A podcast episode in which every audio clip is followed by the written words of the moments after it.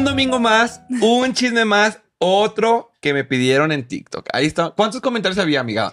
Uy, yo creo que como unos mil más. Fácil, así de que ta, ta, ta, mae. Y yo, ay, ¿qué habrá pasado con esta chica que todo el mundo quiere saber?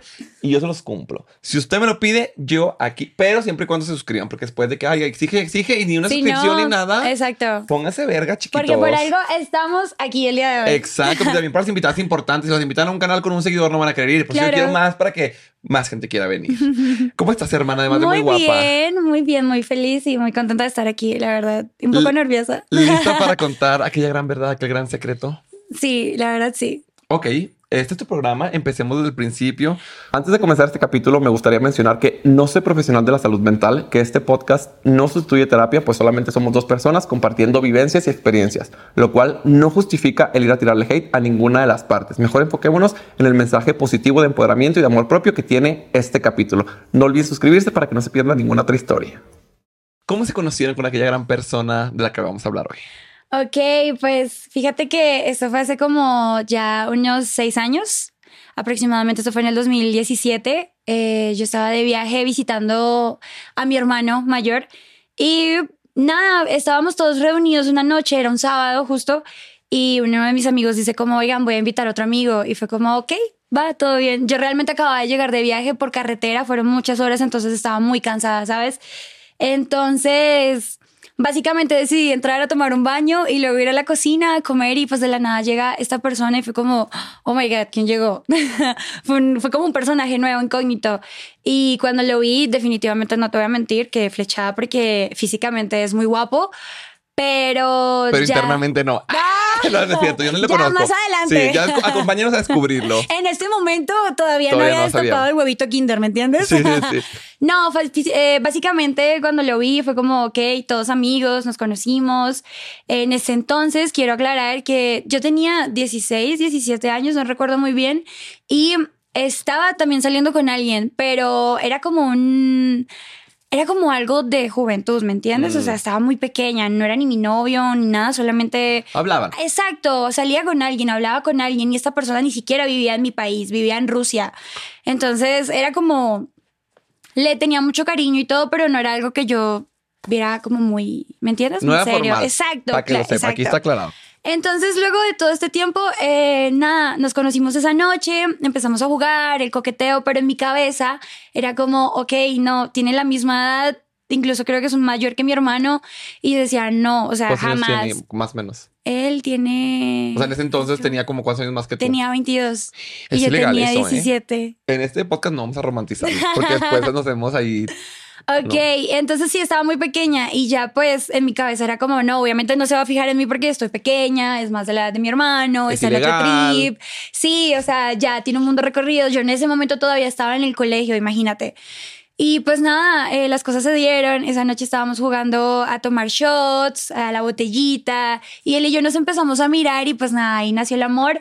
Eso fue como en octubre. Nunca se me va a olvidar, 7 de octubre. Ah, la más una. 7 de octubre del 2017. Día maldito, di. Sí. Un día gris. Un día gris, un día oscuro. No, no, no, también tiene sus cosas Claro, buenas, claro. también tiene sus cosas buenas. Pero sí, lo conocí el 7 de octubre y desde ahí empezamos, desde ahí empezó todo básicamente. Siendo no te, amigo no de mi te- no te hermano. hacía ruido que pues era más may- o sea, que te llevaba cinco años. Sí, claro, en ese momento mi cabeza jugaba como decir, es mayor que yo, ya ha vivido muchas cosas, está en una etapa completamente diferente, él ya trabajaba, era independiente, yo seguía en el colegio, vivía con mis papás, ¿me entiendes? Todo eso también en su momento me me generaba mucha inseguridad, pero en su momento también él me hacía sentir segura, o sea, como que al principio sí todo fue muy genuino, o sea, él, yo sabía que él me quería y yo también lo quería y pues por eso creo que hasta cierto punto funcionaron las cosas, Hasta cierto punto. hasta cierto Es punto. que sí le quiero recomendar a las chicas que se quieran evitar el evento canónico, no anden con alguien tan mayor. Sí, la verdad las cosas, porque tiene más experiencia, porque a final de cuentas no estás preparada tú mentalmente y es ilegal, repito, porque No, bueno, en claro. México es. son también, completamente ¿o no? etapas diferentes, sí. También. Bueno, Digo, ¿ya vas a cumplir 18 o no tanto? sí, ya no, me faltaban como unos cinco o seis meses. Ya. Sí, faltaba mucho todavía para mis 18. Bueno, X, no te voy a juzgar ni nada porque pues en este perfil no juzgamos, pero que sepan ahí en casita que yo opino que no está bien, pero ya cada quien su historia y no venimos a juzgar a nadie porque te quiero. Ok. Pues sí, y ya empezaron a ligar. Sí, ya fíjate que pues básicamente empezamos una relación a distancia porque eh, él vivía en Bogotá, la capital de Colombia, y yo vivía en otra ciudad que es Cúcuta, es muy lejos. Y la única manera en la que nos podíamos ver era si alguno de los dos viajaba, lo cual eh, yo estaba en el colegio, él trabajaba, era imposible, pero pues nuestra relación básicamente empezó por Skype por Skype, empezando esa relación por Skype. En Navidad yo viajé de nuevo a visitar a mi hermano junto con mi mamá y ahí fue la segunda vez que lo volví a ver en mi vida y fue como, ok, sí me gusta, si hay algo. No, no, no hablábamos muy seguido desde la primera vez que nos conocimos hasta la segunda vez que nos vimos y ya fue como, ok, si hay algo. él me dijo básicamente que yo le gustaba, yo le dije como, obviamente me gustas también, pero tenía también un conflicto conmigo misma de decir, verga, es el amigo de mi hermano, ¿me entiendes? Ya no puedo hacer nada. Lo hablé con mi hermano, él me dijo como, es tu decisión, o sea, yo no puedo intervenir en absolutamente nada y fue como, ok, ya las cosas se dieron. Ya luego le volví a ver en marzo, que tuve vacaciones y ahí fue donde nos hicimos novios. Qué romántico. ¿Y cómo te lo pidió? Eh, no, fíjate que esto es muy gracioso porque fue la primera vez que llegué. O sea, yo llegué con como unas cortas vacaciones de una semana. Llegué y él ya sabía que yo iba a ir. O sea, ya estábamos hablando de decir como, oye, voy a ir. Pero se lo dije literalmente dos días antes de yo llegar a, a Bogotá. Y él fue como, ¿en serio? Y yo, sí, sí voy. Y fue como, ah, ok, dale. Eh, cuando llegué a Bogotá, yo estaba muy emocionada, obviamente. Y nos vimos y fue todo súper lindo. Él tuvo que trabajar ese día, o sea que nos vimos en la tarde, nos volvimos a ver en la noche y nos sentamos en un sofá en el apartamento de mi hermano y nos pusimos a hablar y fue como que de la nada yo le decía como, pero es que estamos a distancia y yo soy menor que tú y tú tienes una vida completamente diferente a la mía y él como, no, pero me gustas y así de la nada, así tal cual como estamos tú y yo en este momento y me dice, ¿quieres ser mi novia? Y yo. ¿Es en serio? y él, sí.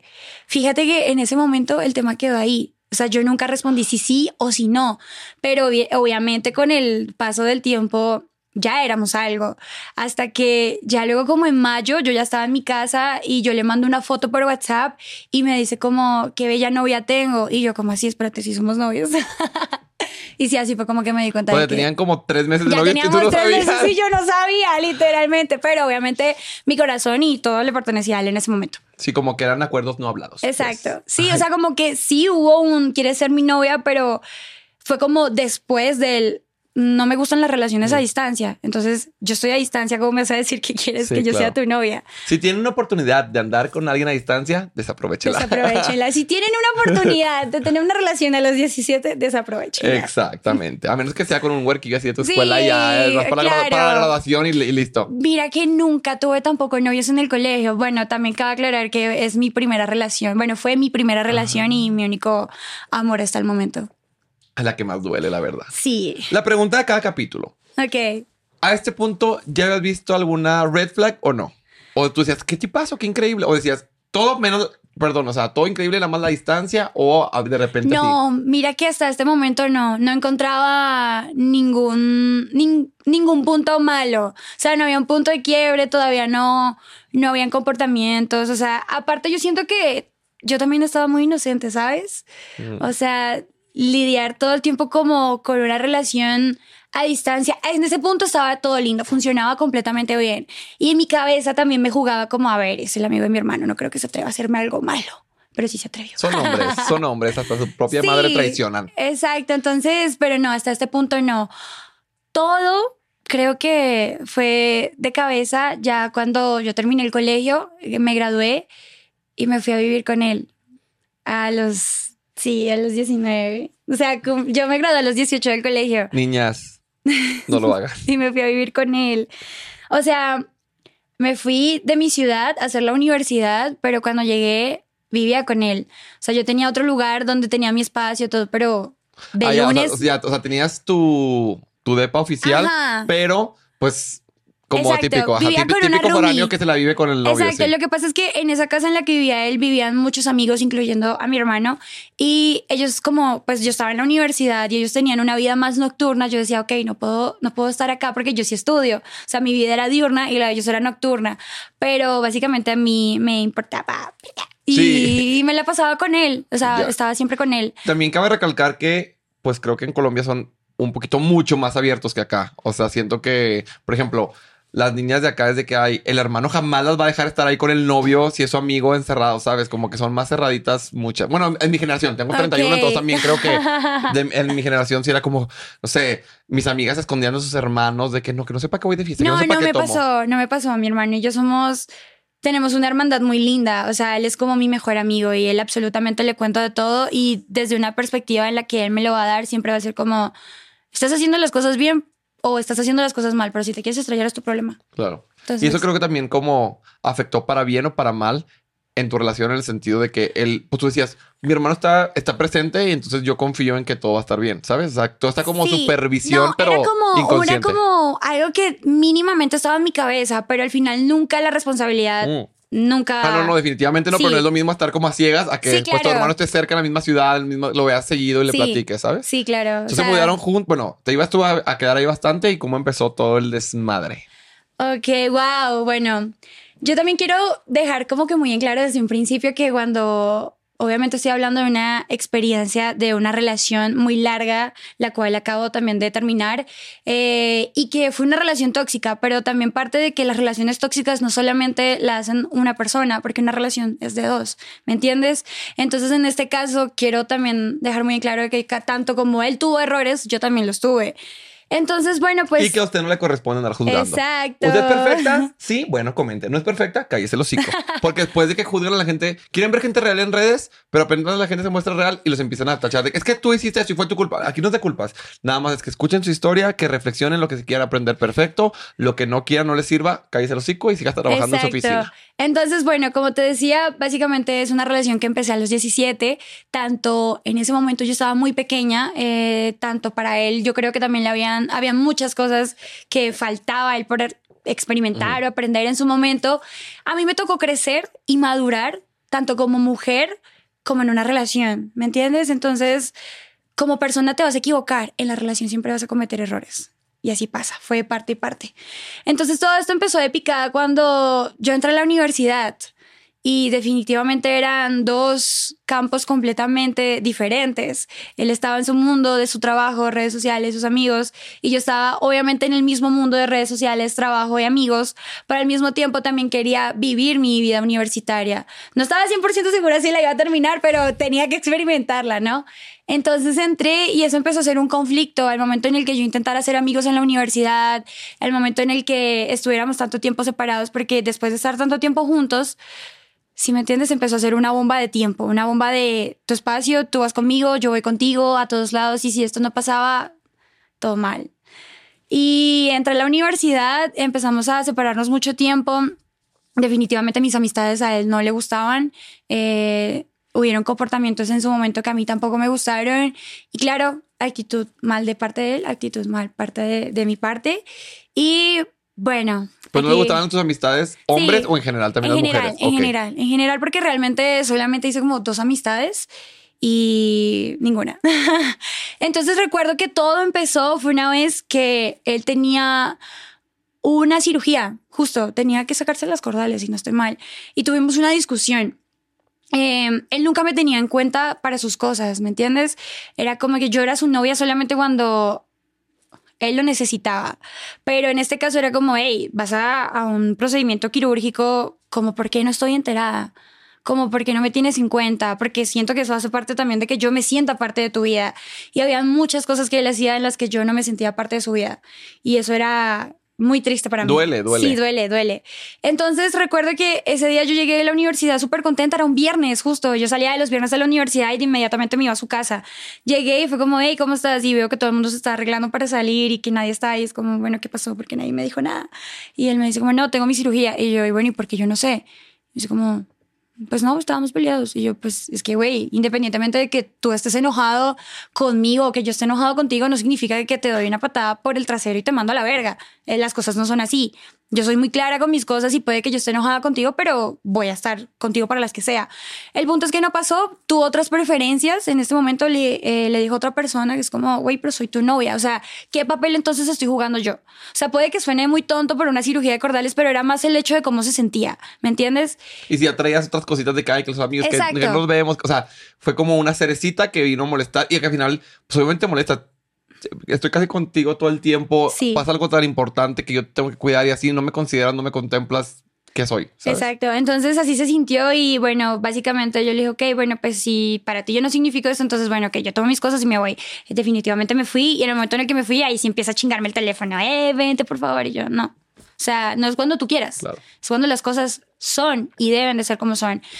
Entonces, pues nada, ese día mis amigos de la universidad me invitaron a, a como a salir, a conocer, como vamos a tomarnos algo y salí con ellos, bueno, fue un problema, definitivamente pasaron muchas cosas, hubieron malos entendidos eh, y bueno, esa fue creo que nuestra primera pelea donde radicó el primer punto más importante de donde empieza una relación tóxica. Creo que es de la falta de respeto ante tu privacidad.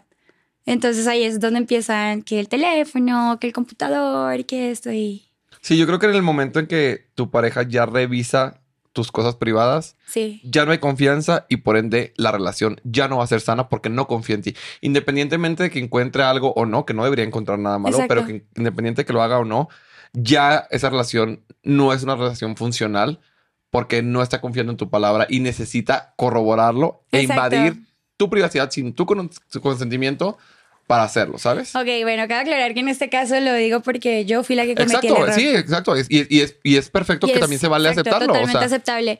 En ese momento, pues yo empiezo a ver sus comportamientos y es como, uff, ¿sabes? Eh, por allá, muy dentro de Sí. mi cabeza, empezaron a pasar cosas y definitivamente el que busca, encuentra. a mí me choca esa frase, te digo por qué. ¿Por qué? Porque por más que busques, no deberías de encontrar nada. Se supone. O sea, es lo- es lo, que una relación sana y respetuosa Debería debería, de de, tener. Exacto. Y volvemos a lo mismo. Está, está mal cuando la pareja, o sea, en este caso tú empezaste a revisar, etcétera, pero va un poquito más, de, o sea, más profundo en el sentido de por qué sentiste la necesidad de hacerlo. Porque seguramente esta persona te daba como indicios de que estaba haciendo algo, ¿sabes? Sí. O sea, no fue como que día te despertaste, ay, qué aburrida. Y si le reviso el celular para ver Sí, si no, encuentro. no es como que te levantas en la mañana y dices, wow, mi mañana está funcionando perfectamente, voy a tomar tu teléfono para ver si me estás viendo la cara. Exacto. No, digo, hay gente que sí también, hay Sí, gente medio acá. Sí, pero pero, no en bien. este caso no fue así. Simplemente fue como un. Tus comportamientos están raros, tus actitudes no te he hecho nada al respecto realmente Mm. para que esté recibiendo este trato. Entonces ahí es donde empieza tu inseguridad a jugarte en contra. Estoy haciendo las cosas bien. Soy realmente la persona que quiere. No, pero para, para este entonces yo ya estaba muy enamorada. O sea, yo ya no, no, no había vuelta atrás. O sea, tenía más reversa, una- un avión despegando que yo. Y bueno, encontré, encontré cosas, no me gustaron, un pele- hubo una pelea, eh, pasaron demasiadas cosas que, bueno, pues... Ah, es que sí. yo sí quiero saber qué encontraste. La verdad. Eh, Yo soy bien chismosa, perdónenme. Me encanta el chisme, me encantan los detalles, me encantan los screenshots, me encanta todo.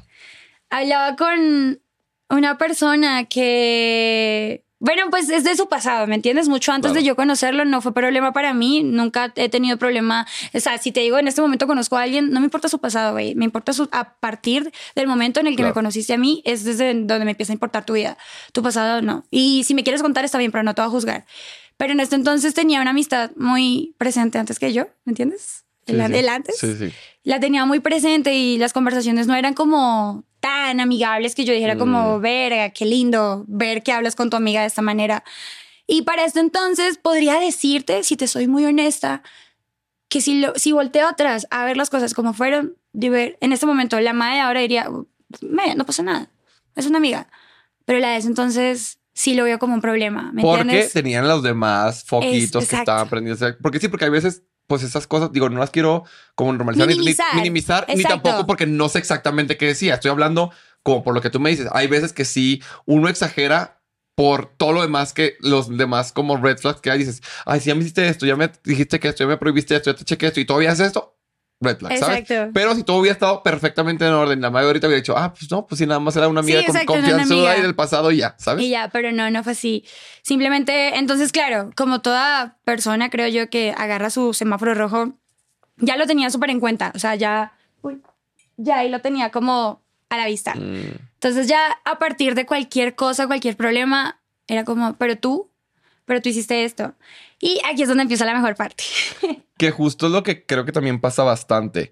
Que en el momento en el que tú perdonas alguna no decir infidelidad, tipo alguna mala acción de tu pareja, ya o la perdonas o la vas a estar trayendo constantemente Exacto. y ya nunca va a volver a hacer lo mismo. Por eso le digo a la gente, güey, si le encuentran O sea- algo, si les hacen algo, no lo perdonen porque no va a ser lo mismo. No, y esa parte, que si tú dices, ok, estás tan enamorado que lo ves con otros ojos, desde otra perspectiva diferente, si estás dispuesto a perdonar, que sea real. ¿Sí me entiendes? O sea, si lo vas a perdonar, ya ese tema tiene que quedar ahí, porque tú aceptaste perdonarlo y aceptaste continuar y avanzar. Pero si vas a perdonar para más adelante empezar a sacar, como quien dice, los trapitos al sol, pues a qué estás jugando, ¿me entiendes? Y bueno, eso pasó, yo descubrí esto y fue como, ¿qué es esto? Él me decía, no, pero es que es una amiga, tú no. Entonces empezaba lo de siempre que creo que nos ha pasado a todas, como, no, te vas a poner en una posición en la que no voy a poder tener amigas, dime si eso va a ser así o no. Y era como, ok, ¿estoy actuando mal yo? Que te la voltean, pues, sí. Exacto, te, te la devuelven, ¿me entiendes? Y así fue como me sentí. Entonces dije, ok, bueno, voy a dejar esto pasar. Pero entonces aquí es donde empieza el problema que creo que actualmente todavía me sigue afectando un poco. Y es el hecho que para este entonces, tanto él, tanto como yo, ya hacíamos redes sociales. Entonces, mi gran error en el transcurso de crecer como mujer, como persona, en la relación, en redes sociales, como eh, influencer o personaje público, fue hacer mis problemas públicos. Entonces tengo una, un gusto culposo, tengo un gusto culposo, que creo que aquí mi amiga lo sabe y todos lo sabemos. Soy muy fan de Twitter. Soy, por si no me siguen en Twitter, vayan a mi Twitter. Güey, mi relación más tóxica. Amo Twitter, pero es donde más me desgreñan y me funan y me cancelan y me patean en el piso, pero me encanta. Ok, siento. bueno, mi red social favorita siempre ha sido Twitter, imagínate. Entonces, esta pequeña llevaba sus problemas y los hacía públicos en Twitter, ¿me entiendes? Entonces era como tirar los comentarios suavizando, no suavizando las cosas, pero al final yo misma haciéndome daño de contando mi historia, como es que cuando te hacen esto y es como que la gente, bueno, pues si lo pones es porque estás en una relación y sabes que esta persona te está haciendo esto. Y ahí empezó mi problema. Entonces ya luego pasaron más cosas. Eh, empezó cuando sabes que estás en una relación tóxica, es cuando caes en el hueco de saber que entras en ese punto de tú haces, yo también hago. Y eso es, es lo único que creo que podría considerar tóxico. Es lo que recibes, estás dispuesto a dar o a devolverlo con más mala Sí. intención, ¿me entiendes? Y bueno, pues a partir de todos estos problemas, eh, nada, eh, seguía yo encontrando cositas en Twitter.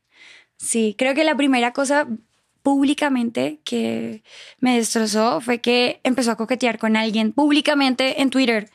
Sí, fue horrible. Era una de sus amigas. Y, tengo los screenshots, pero no te los voy a mostrar. Sí, me los mando los screenshots ahorita.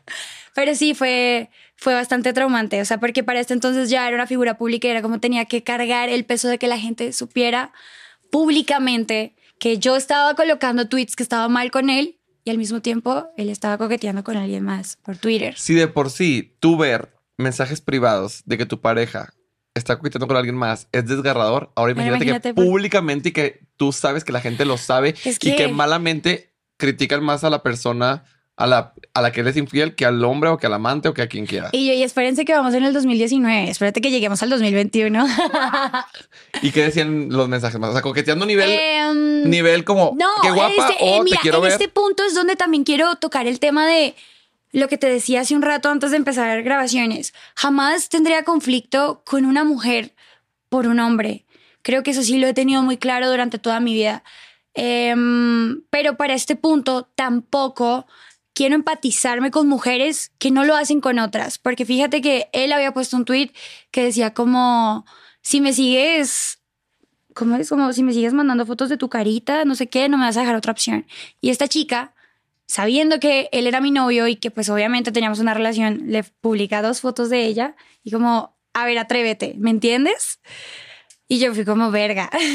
Sí, es como, a ver, el compromiso es él, Exacto. pero no. ¿Y tu dignidad dónde está? Exacto. Y tus valores, tu sororidad, etcétera. O sea, está perfecto que siempre se responsabilice al hombre, el a la persona que es infiel, no al hombre, a la mujer, Sí. la persona que es infiel. Pero también yo he dicho que la persona que ha sido como el amante, la amante, etcétera. Sí, pues, es como, dice güey, también está muy persona. culero que te sientas orgullosa de ser la persona con la que están intentando lastimar a Sí. otra persona Y directamente. todavía, mira, maybe van a funar por lo que digo, pero mínimo hágalo a escondidas, no lo andan Eh, poniendo en eh, Twitter. Mira, mira, mira, te voy a decir algo. Siempre he sido, es que también va a sonar muy funable como Ni modo porque nos funen, que nos funen juntas. Ya en este punto digo como, verga, marica, si voy a, a, a poner mi tiempo para estar con alguien y si me vas a fallar, fuck, hazlo bien por lo menos. Exacto. sea, si no, vas a ser no. infiel, no seas pendejo. Hazlo bien. Échale ganas, escóndeme. ganas. Agarra un celular falso, mándese mensajes en la madrugada, bórralos, algo así, échale coco. No, guárdalo como no el me mecánico. tampoco tan fácil. Exacto. Y aparte en Twitter, esa persona, güey, mándaselas por DM de que no me la pongas tan, ¿sabes? O sea, que a ver, Sí, te reto. Así, ya, más privado, más, ¿sabes? Exacto, pero no, sí las publicó y fue como, y de ahí desató una cantidad de problemas de las cuales pues también me los hago responsables porque yo en ese momento decidí perdonar, borró en cuenta no de continuar con mi relación. La víctima nunca es la culpable. Eso también quiero que sepas. O sea, estás enamorada, estás apendejada, es, ma- es mayor, seguramente estás manipulada y también una relación tóxica te hace ser de- dependiente, ¿sabes? Sí. La gente que decía, No, imagínate, para ese entonces creo que la gente ni siquiera lo, lo podía como asimilar Mm. tan bien porque para ese entonces tenía yo 18, 19 años, la gente todavía me veía como muy, muy pequeña, no me, no me veía para la mujer que en este momento soy, o sea, creo que hay dos mae completamente diferentes en toda esta historia, ¿me entiendes? Y creo que, bueno, pero si te soy honesta, ya ni recuerdo, pero claramente lo tomaron muy Claro. mal. Ya desde ese punto la gente nos tomó como una relación no seria. O sea, ya para ese entonces lo que yo quería transmitir de mi relación, tanto como yo la sentía, que estaba full enamorada, que realmente amaba a este hombre con todo mi corazón, era transmitirlo y hacer contenido y hacer algo bonito, hacer un proyecto, que los dos fuéramos algo, pero ni lo uno ni lo otro, porque tanto yo sentía que en el transcurso de todo este tiempo ni él a mí me veía como su equipo, ni podía ser real porque ya nos habíamos cagado y públicamente. no le contestaste nada. O sea, yo hubiera puesto el Sí, tweet de sí, que sí, de puse puta los dos. jajajaja. Sí. Sí, pero mis amigos me regañaron y lo borré. Sí, fue como, güey, o sea, te estás quedando como tonta, contestas, estás quedando el doble de tonta. Sí, sí. Y a, ella- a él no reclamaste. claro. ¿Y qué te Terminamos, terminamos como por dos semanas. Y Él- seguramente te lo firmo. Aquí yo soy evidente. Te dijo, no te estás imaginando, es una amiga, lo puso de broma, nada que ver. O si te dijo, ah, pues sí, yo estoy ligando con ella. Sí. No, no lo puedo creer. Sí, no, y sabes que eso es lo peor, que luego terminé yo insistiéndole para que volviéramos. No te voy a juzgar porque uno, cuando está enamorado y cuando está chiquito, es Güey, tonto. yo, yo no juzgo a ninguna No. mujer que esté enamorada, porque creo que no hay ni siquiera mujer, no hay persona en este mundo que se salve de pasar por esto. Pero es diferente. Las experiencias del amor nunca van a ser iguales. Tú las has tenido diferente, mi amiga que está allá sentada la ha tenido diferente, yo la he tenido diferente. Claro. Siempre sí, nunca, ser. nunca voy a juzgar a alguien por no saber cómo irse. Exacto, o sea, en este punto, anteriormente, claro, con la mentalidad de lo que te decía, 19 años, estás pendeja, güey, búscate otra, no sé qué, es como actual, es como no, ¿sabes? O sea, hice las cosas genuinamente porque sí estaba muy enamorada. Pero ya pasó. Y ahorita te regresarías a la máquina del tiempo de que no, corre. Sí, ahorita estoy acá. ah. No, pero ya luego todo esto, eh, para este tiempo, ok. em, terminamos. Fue nuestra primera ruptura. Ya llevábamos un año juntos. Ya llevamos un año este, para este entonces. Em, le salió un contrato eh, como una oportunidad de trabajo. Viaja aquí a México. eh, tiene un viaje, terminamos en esas dos semanas, él regresa a Colombia, eh, volvemos a hablar, estamos juntos. Para ese entonces también nuestra relación tóxica implicaba que todo lo solucionábamos. Ya tú sabes. Haciendo el amor. Exacto. Ay, es que el sexo de reconciliación, no mames. La neta, la neta. Yo a veces estoy así tranquilo en mi casa y de repente digo, ¿y si me peleo con mi novio para reconciliarme? Y le mando un mensaje, porque tienes 12 segundos sin contestarme. Eres un pinche perro infiel casi casi. Y lo después de que llego a la casa y, ok, hay que contentarnos. Sí, eso sí. Por Sí. también entiendo mucho a la gente que... Sí, pero vuelvo y te digo, estaba pequeña.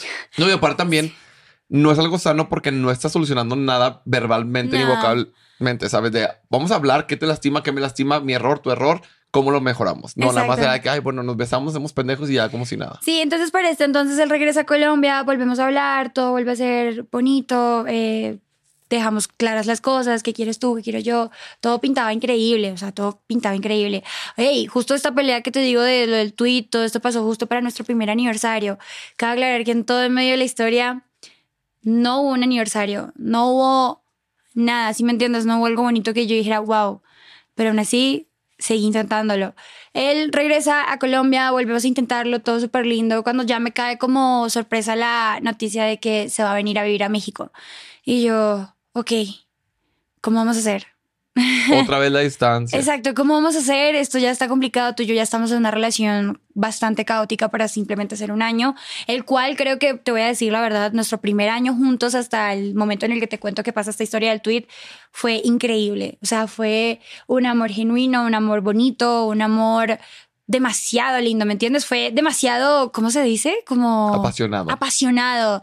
O sea, no había noche en la que yo no hablara con él, nos dormíamos por Skype, yo dejaba mi computador toda la noche, me levantaba. El amor juvenil, el amor de chavas que ponen su diario de que haciendo mariposas. Exacto, sí. Y aparte era mi primer novio y mi primera vez en muchas cosas. Entonces, ya luego esto pasa y yo ya empiezo a preocuparme, es como, ok, nos vamos a separar, ¿entiendes qué significa esto? Y dijimos, bueno, vamos a correr el riesgo. Bueno, él toma un vuelo, se viene a México y dos días terminamos. Dos días duró Terminamos, sí. Entonces, en este, en este momento terminamos durante seis meses. Pero en esos seis meses seguíamos hablando. Era como, quiero estar contigo, pero yo no te perdono esto. Yo, yo quiero estar contigo, pero tú me hiciste esto. Yo quiero estar contigo aparecía, desaparecía, aparecía, desaparecía. Para serte honesta, lo que la gente no sabe o solamente saben mis amigos, las pocas personas, incluso mi familia, en este tiempo de seis meses creo que los dos vivimos completamente dos etapas diferentes. Yo estaba viviendo mi primera ruptura, mi primer corazón roto, eh, y él estaba viviendo en otro país con sus amigos, experiencias nuevas, ¿me entiendes? Gente nueva. Gente nueva. Entonces, básicamente mi momento fue estar en casa. Eh, yo tenía mis vacaciones de, de receso por la universidad. Fui a casa de mi mamá y básicamente tuve un cuadro de, depresión en el que mi familia ya no sabía qué hacer conmigo. Pero yo también sabía lo que él estaba haciendo. Estaba de fiesta, güey, fue un momento muy duro tenía que básicamente todos los días decirle como, por favor, saquemos esto adelante, podemos hacerlo. Y él, no, no, no, no, no, no, no. Cuando yo llego a un punto en el que yo encuentro mi estabilidad, regreso a Bogotá a hacer mi universidad, esa persona vuelve a aparecer. Hombre que te ve feliz, hombre que regresa, chingo mi madre si no. y me dice como, ok, intentémoslo. Y yo, obviamente, vamos a intentarlo.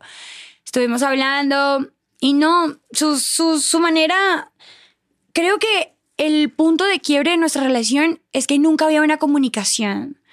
Yo soy una persona que habla y comunica demasiado, pero también espera respuestas. Nunca recibí respuestas. Simplemente de su parte recibía, era que desaparecía cuando quería. Y esa era, la solución. Era su solución. Es como no, estuve pensando en las cosas. Y es como, bueno, puedes irte a pensar las cosas tres semanas, aparecer y decir que si quieres estar conmigo. Eso también es violencia, la verdad. Y creo que duele muchísimo más que estar on and off, on and off. El que te gusten, que te ignoren, que no te hablen, que no te respondan, duele demasiado, porque te hace sentir tan pequeñito, güey. No, no es eso, sino que también te dejan como el beneficio de la duda. Mm, Entonces tú tienes varias cosas de dónde pensar. ¿Será esta o puede ser esta razón? Bueno, el punto es que ahí tuvieron muchas idas, regresos, idas, regresos. Y para ese entonces, claramente, él vuelve en noviembre. Vuelve a aparecer en noviembre en mi vida. Me dice, voy a ir a Colombia, te voy a ver. Y yo, Claro. Aquí está tu pendeja. Aquí está tu pendeja. Y tú pintándote la cara de blanco, el labio así rojo. ¿Qué haces, mija? No, nada. Ya me contrataron otra vez de payaso. Yo he sido esa persona y lo saben perfectamente. Ok, bueno, para este entonces él ya regresa a Colombia y listo, nuestra relación de nuevo empieza a marchar bien. Él regresa, hablamos las cosas y lo único que en este momento yo a él le pedí fue como la verdad y nada más que la verdad. No me, no, no me correspondía realmente saber qué hiciste mientras estuviste sin mí pero necesito la tranquilidad. ¿Me entiendes? No sé si en ese momento fue correcto o incorrecto lo que le pedí, pero yo también me senté a hablar con la verdad y le dije como, mira, eh, esto pasó, un día salí de fiesta, esto sucedió, no pasó más nada. Quiero que tú me cuentes. No lo hizo, sí me contó que salió con alguien, que conoció personas y yo, ok, listo. En este entonces yo ya le había dado cara, nombres al personaje, pero yo nunca tuve caras y nombres del personaje. Esto es muy importante en la historia de lo que estoy contando, porque más adelante creo que voy a tener que contar la historia del por qué estoy sentada en este podcast hablando contigo. y ni modérrimo. Oye, qué duro porque hay gente, por ejemplo, a mí también me gusta saber todo. Yo prefiero saber todo, aunque me duela, aunque me destruya, pero ya no hay, o sea, ya me imaginé lo peor, aunque lo que me cuentes sea lo peor, ya, puedo dormir tranquilo. Pero si no me dices, yo me voy a ir volando claro, cinco veces peor y la... Entonces prefiero, pero también lastima más. O sea, te hubiera dicho ese, entonces, ah, pues sí, me cogí el 15. Si tú me preguntas en este momento, hubiese dicho, Mae, no mames, no preguntes, quédate así, así estás bien, así estás bien, o sea, de verdad. Pero vuelvo y te digo, tenía, estaba pequeña y todo era como, quiero saberlo, quiero, güey, decía, me voy a casar contigo. Yo estaba 100% segura de que quería hacerlo. Entonces era como, necesito saberlo, quiero perdonar, quiero sanar y quiero avanzar. Así lo veía en este punto. En ese punto. Ya no. Ya no, bye, tonto. ya no. Pero bueno, Así pasaron el regresa, eh, volvemos a hablar. Eh, para este entonces yo no vivía sola, tenía un roomie. Y mira que también fue como una depuración total. Fue una depuración total, tanto la relación con mis amistades. Todo se juntó al mismo tiempo. En ese momento termino de pelear con mi roomie porque mi roomie se hizo novio de mi mejor amiga, fue un caos total. Dije, no puedo estar acá. Cuando yo me voy, él llega a Colombia, llega en noviembre, finalizando noviembre, diciembre. Y yo ya tenía que regresar de nuevo a mi casa a pasar fechas especiales con mi familia. Y le digo como, oye, pues no, o sea, tú te puedes quedar acá en el apartamento hasta que yo regrese en, después de las fechas que va a pasar con mi familia, porque claramente quería con todo el amor del mundo invitarlo, pero mi familia ya en este punto no aceptaba ese, o no estaban preparados para que yo les dijera, volví con él después de haber vivido casi dos meses en los que si me entiendes, tenían que lidiar conmigo de, vamos, vamos a salir adelante, o sea, la tristeza no te va a ganar. Entonces tampoco quería faltarles el respeto de esa manera. Y yo me fui, él hizo también, se fue con su familia y ya nos volvimos a encontrar en enero, todo súper bien, increíble. Eh, para este entonces yo decidí mudarme, ya no quería estar con mi roomie por la cantidad de problemas.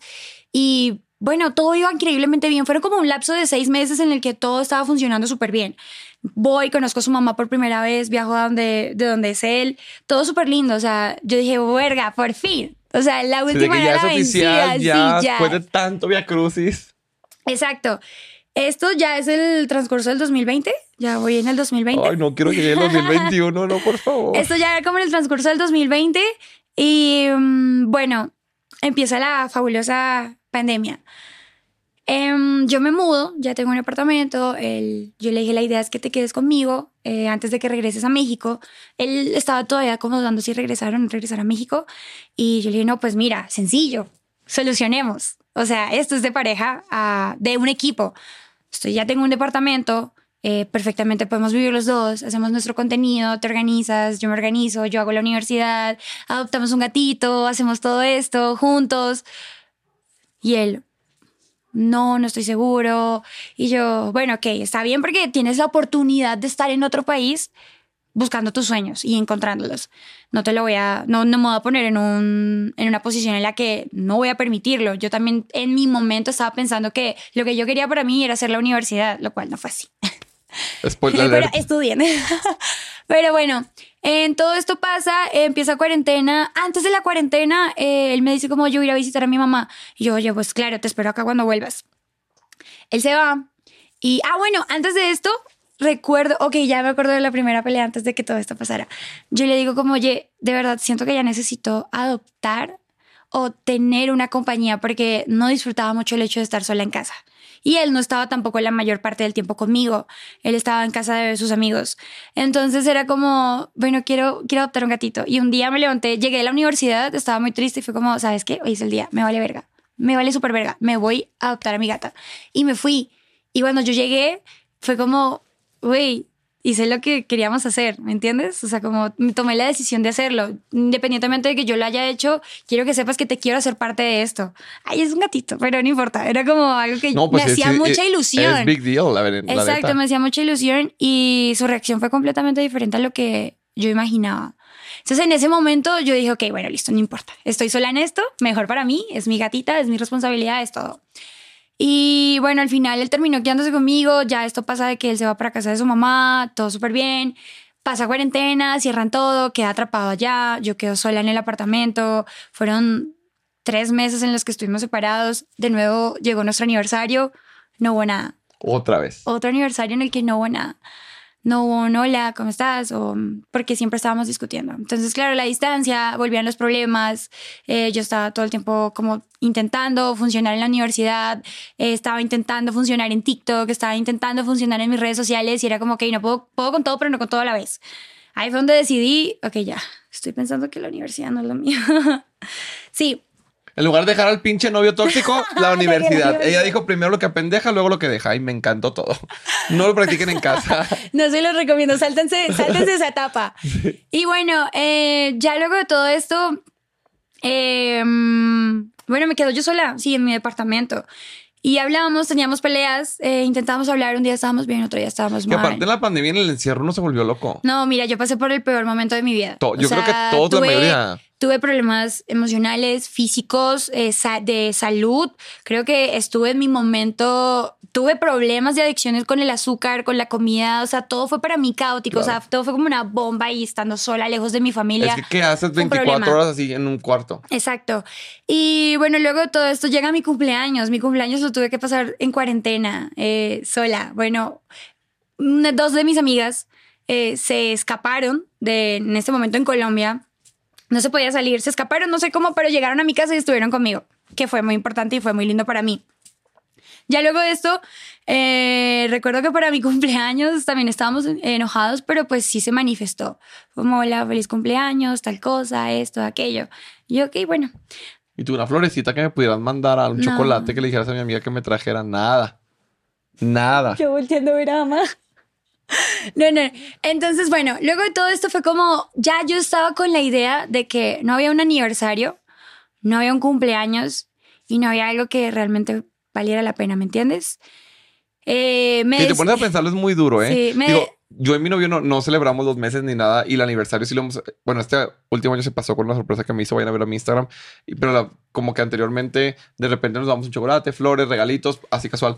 Pero ese es el detalle. Si esa persona no tenía ni siquiera en el día a día y tampoco las fechas especiales, creo que lastima mucho. Pues es que, mira, vamos en el 2020, ¿no? Y todo empieza en el 2018. Hasta el día de hoy, no. Hasta el día de esta historia, nunca hubo algo. No hubo unas flores, no hubo un cumpleaños, no hubo un aniversario, no hubo un día. En Colombia, sí se, digamos que hay gente que sí dice feliz día de la mujer y te regala una rosa. No hubo un día de la mujer y normalmente a mí esto sí me ha afectado un poco porque no es como que yo esperara algo que me llegaras con el super ramo buchón o algo, sino era como, ¿qué pasa por tu cabeza para no tener la intención de tener un detalle con la persona que dices que amas con toda tu alma?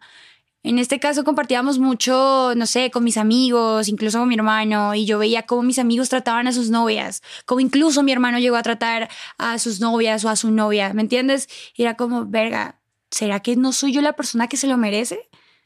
¿O qué es lo que está pasando?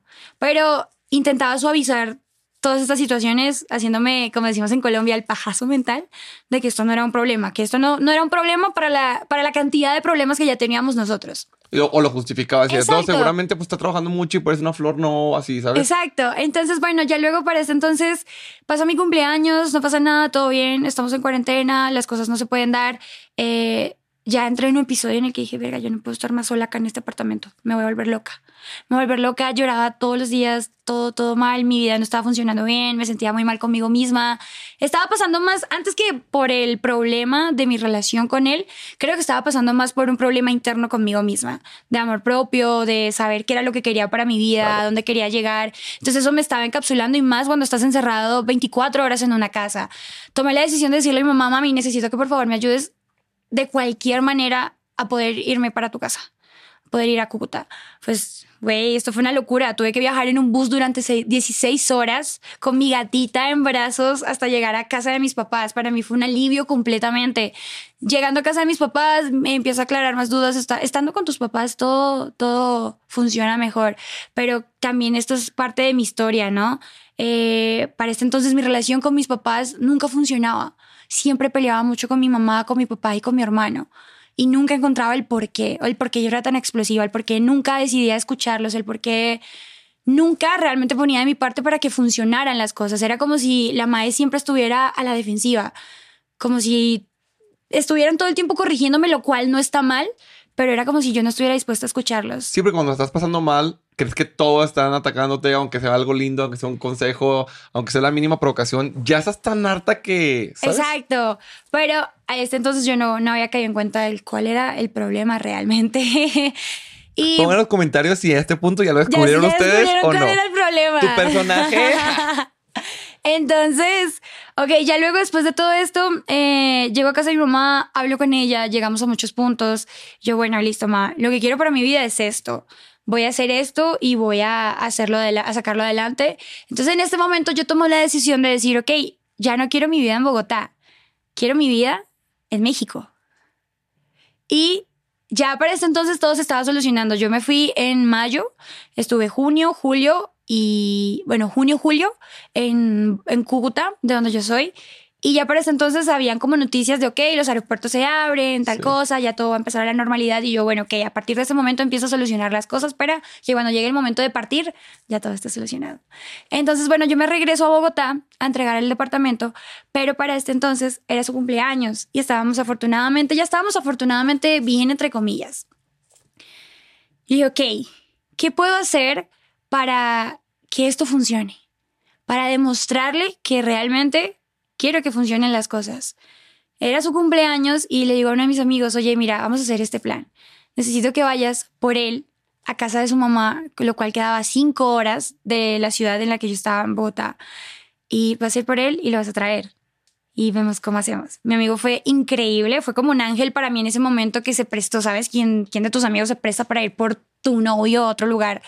Él fue, lo recogió, todo súper bien, pero él no tenía idea. Cuando él llega a la casa, obviamente era cuarentena, eh, yo había preparado un picnic nocturno, un- una cosa así, pizza, eh, un vino, todo súper lindo, ¿sabes? Y fue como que aquí va a pasar. Evidentemente, hubo un cumpleaños para él, hubo una fecha para él, siempre hubieron cosas para él, ¿me entiendes? ¿Hasta dónde vamos? Pero cuando se trataba de mí, no había nada. Entonces yo, bueno, tal vez son lenguajes del amor completamente diferentes. Su manera de- de comunicarse conmigo era tal vez... Ninguno. güey, güey, el silencio. El silencio. El silencio. me puse de Güey, verga, güey. de verga. Disculpen ahí en casita que nos salimos del personaje, pero. Güey, de que no, juego del amor era. Y yo, vamos, danos algo, danos algo. Aparte, también estaba pensando en algo que me habías contado previamente, pero dije, no, tiempo de calidad no, porque nunca estaba, lenguajes del amor, porque tampoco se comunicaba. Tipo, eh, palabras de afirmación tampoco, porque nunca se comunicaba, ni tiempo de calidad, ni actos de servicio. Dije, pues, ¿cuál es? Pues vamos Ok, a poner lo que Vamos, bueno, para este entonces podría decir, internamente y con mucha buena vida, ¿no? Algo. podría decir que, que sí, o sea, le vuelvo y te digo, no, no todo era malo, claramente, pero estoy... Bueno, también quiero, que, quiero aclarar algo que a lo mejor no he dicho desde un principio. Siempre en una relación van a haber dos versiones, ¿no? Van a haber dos, dos partes, dos situaciones. Yo el día de hoy estoy aquí contando mi lo que tú viviste, que es lo que siempre les decimos, porque también están chingui en el TikTok de que es que ¿por qué dijo eso y no lo otro? Porque es su versión. Ella no va a decir lo que el otro chico hizo, ni sabe tampoco vamos a andar contando versiones que no son nuestras. Así que cállate los hijos, escuche y no le gusta. Aquí nadie la tiene a huevo. Ok, no, mejor no le cambien porque luego no monetiza. entonces, para este entonces ya básicamente pasó esto, hicimos el picnic, nuestra relación súper linda. Yo te dije, mira, vamos a hacer esto, yo entrego el departamento, él me acompaña. En ese momento, mira, él, a pesar de cualquier cosa, creo que ha sido una de las personas que ha estado en los momentos más difíciles de mi vida. Entonces, tampoco le quito el mérito de nada. quizá, quizá él era el que traía la mala suerte, por eso tenía los momentos más difíciles. Así yo le digo a mi ex. Tú dices, Sí. pues ahora que lo dices, lo puedo considerar. Me podía estar echando la macumba, quién sabe. bueno, entonces ya luego entregamos el DEPA y le digo como, mira, la solución que vamos a hacer es, voy a sacar otro DEPA en, en Cúcuta. Vamos a estar ahí un tiempo hasta que abran el aeropuerto para que tú y yo nos vayamos juntos a México. Dicho y hecho, así fue. Eh, aquí es donde empieza la historia. Lo bueno. Y yo estoy sorprendido cómo sacabas tantos depas y los contratos y los depósitos. Aquí en México que te sales de un depa al mes y te No, en cogen Colombia, en. Colombia es un poco más sencillo, ¿sabes? ¿Sí? Sí. Ah, porque yo decía, ¿cómo le hace esta chica? No, no, claramente también me tocó pagar un- una, una multa por Sí. eh, haber entregado el departamento antes. Pero no, fíjate que por eso entonces había, esto es súper innecesario, pero lo podemos cortar. Había una ley que decía que como era Pandemia. cuarentena eh, y como todo el trabajo y la economía Claro. fueron afectados, pues entonces esto no se pagaba. Entonces yo, eh, aquí hice locochón. Entonces, bueno, llegamos a Cúcuta en mudanza, eh, vivíamos, vivíamos con mi papá. Se sacamos un departamento, yo se lo dejé a mi papá, mi papá estaba ahí. Eh, esto también lo hacíamos junto con mi hermano. Y, em, bueno, mi hermano vivía, no vivía allá, sino él vivía acá en México. Y estábamos los dos, vivíamos los tres. Él, afortunadamente, mi papá y él se tenían una muy buena relación. Entonces, ya para esto entonces las cosas estaban un poco más tranqui. Yo había hablado con mi papá, con mi mamá, como, oigan, yo decidí darme otra oportunidad, espero lo entiendan. Y obviamente ellos también sabían en qué posición estaba yo, la que claramente estaba muy enamorada. Y bueno, todo esto pasa. Y bueno, estábamos un buen tiempo. Eh, estábamos súper eh, juiciosos, una palabra colombiana, como muy aplicados, grabando, haciendo esto. Nos compartíamos responsabilidades. Realmente nosotros no salíamos de casa, entonces era como estar en casa. Eh, tú hacías el desayuno, yo hacía la comida, eh, yo hacía estas cosas y así funcionábamos perfectamente bien. Creo que durante mucho tiempo en respecto a las responsabilidades, así como hogareñas, func- funcionábamos bien porque soy una persona demasiado hogareña, ¿sabes? Soy una tía. Entonces, eh, un día ya se acercaba el momento en el que yo dije, ok, bueno, llegó el momento. Tengo ya que empezar a organizar mis papeles y todo para irme a México. Yo no tenía pasaporte. Entonces, estaba, él estaba haciendo eh, la comida y yo le digo, ay, amor, préstame porfa tu compu porque el mío está cargando o estaba en la habitación. Préstame tu compu para entrar a la página a ver si ya hay citas para sacar mi pasaporte y poder viajar a Bogotá. Me dice, dale, amor, no sé qué. Entonces, yo tomo el compu y yo no sabía en este entonces utilizar una MacBook. No sabía porque siempre tuve una, ¿cómo se dice? Como Windows. Windows, exacto. Yo no sabía cómo utilizar una MacBook. Entonces él me la pasa me la, y yo, bueno, ok, la abro. Y yo, ¿dónde se entra a Google? Le digo yo, ¿dónde se entra a Google? Y me dice, ¿dónde está el relojito? Y yo, ok, entro al reloj. Y cuando entro al reloj, automáticamente se abre la única pestaña que estaba abierta y era su WhatsApp web. Y tú, señor, ¿por qué me Vine tientas en el desierto? cobre y encontré oro. señor, ¿por qué? Si sabes que soy chismosa, me tientas de esta manera. Sí, ok. En ese momento. Wow.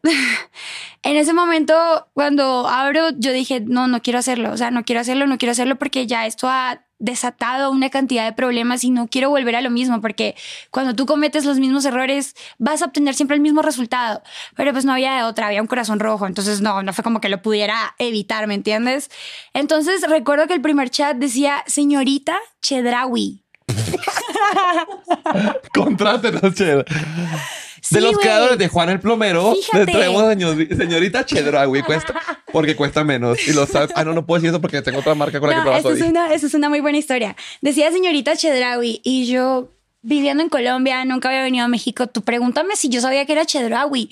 Yo busqué en todas las traducciones por encontrar qué era Chedraui. Y no tenía ni la menor puta ¿Qué te idea. imaginabas de Sí, que no, hay un no, prostíbulo no o tenía algo, no? ni idea, no tenía ni idea. O sea, lo dejé el beneficio de la duda. Simplemente entro y cuando entro, veo las conversaciones y son fotocarita, ¿cómo estás? ¿Qué haces? Muestra qué canción, no, estoy escuchando esta canción, no, mira, estoy aquí. O sea, güey, una conversación con la que realmente no sería tu amiga. Que eso, creo yo, yo, Fredo, no hay que estar mamando, que duele más que encontrar nudes porque hay una conexión claro. emocional. ¿Sabes? Sea, Sí. nudes es la que la calentura, se quieren sacar el pito, se quieren sacar la cola, está perfecto. fe- Pero el fíjate que estoy que- escuchando, güey, qué íntimo es pasar Esto, la canción que esto estás yo lo hablé escuchando. con una amiga y le decía completamente lo mismo. Y le decía, Marica, prefería mil veces encontrar que salieron de fiesta, que pasó esto, que fue. Pero, verga, ver que hay algo realmente.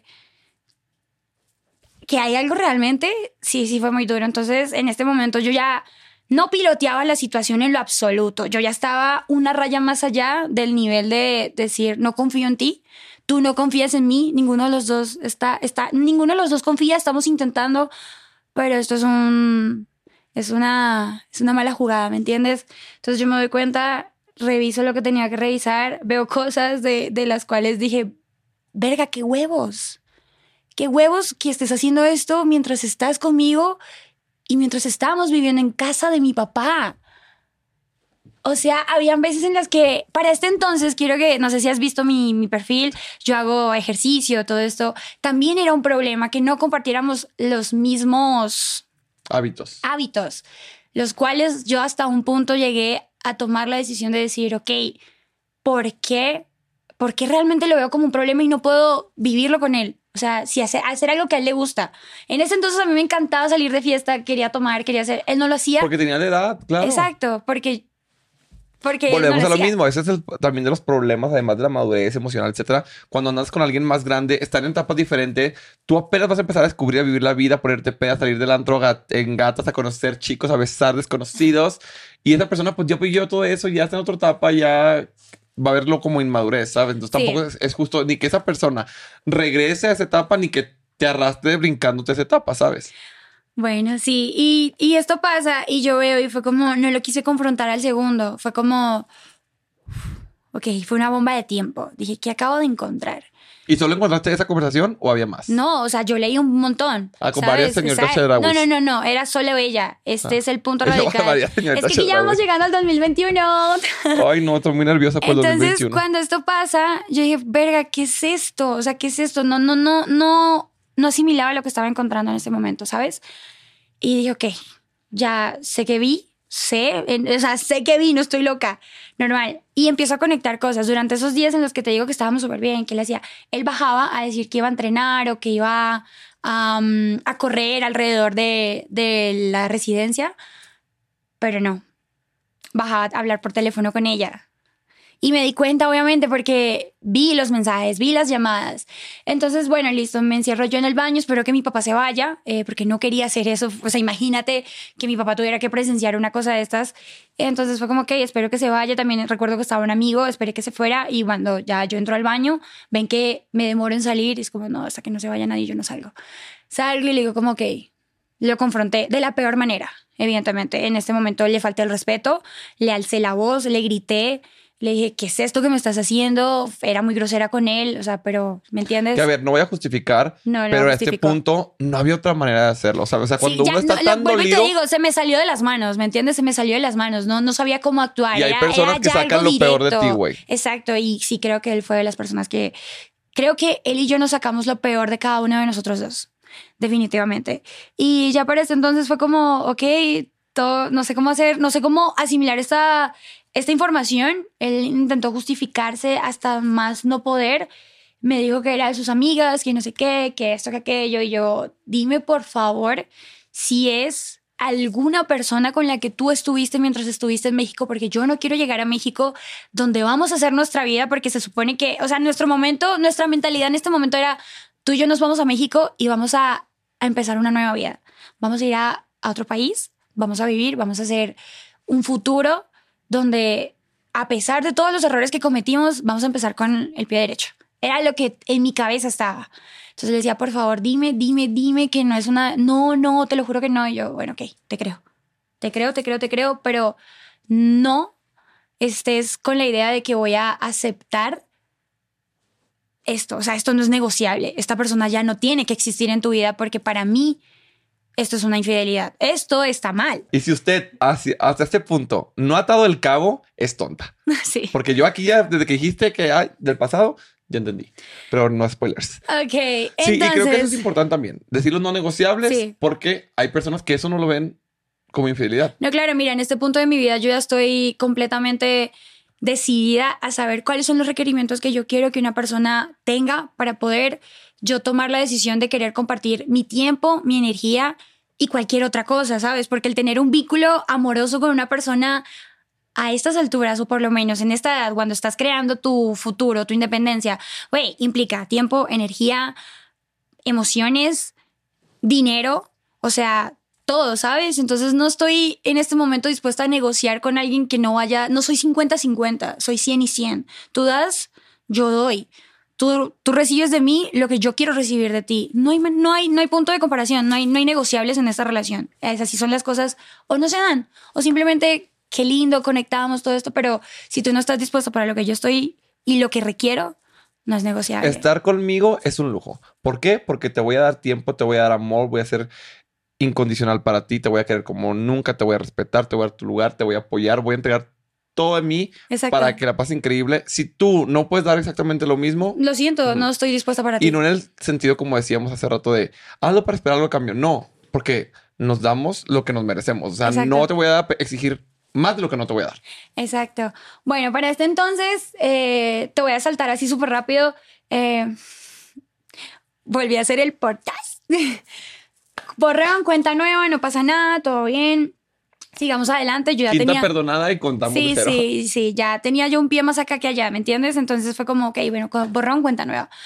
Viajamos a Bogotá con todas mis maletas para este entonces, antes de viajar a, a- a Bogotá para ya venirme a México, tuve un accidente el cual me dejó literalmente como, bueno, no un accidente como tal, pero estaba sufriendo como una enfermedad que es como escoliosis, no sé si la ubicas, que es como que tu pero- espalda está así. Ah, sí, sí. En ese momento yo me había subido muchísimo de peso, muchísimo de peso.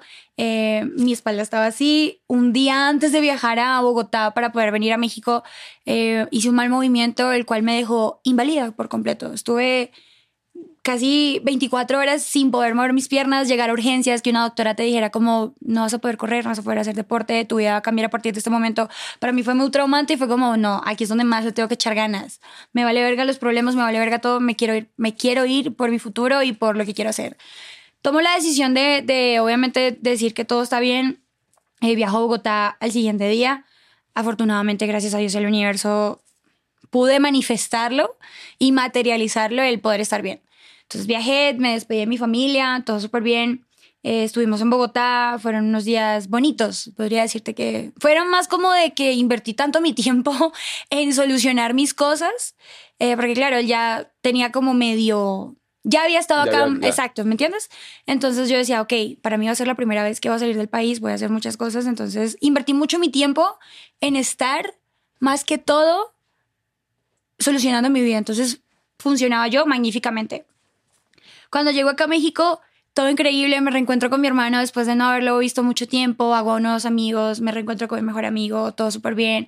Y güey, estaba súper emocionada, súper, súper emocionada, mi vida estaba pintando de color rosa, de todo súper bien. Hasta que yo llegué el 22 de octubre a México, mi hermano... Octubre mes maldito. Sí, octubre es un mes putamente maldito. Y mi hermano me lleva de viaje a Cancún.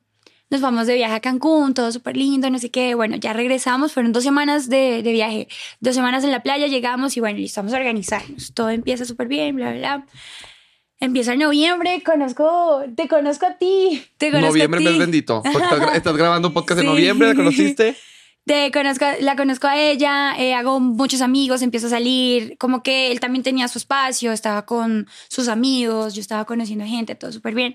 Hasta que pues eh, vuelvo a ver que habla con alguien de nuevo. Y yo, porfa, dime que no es ella.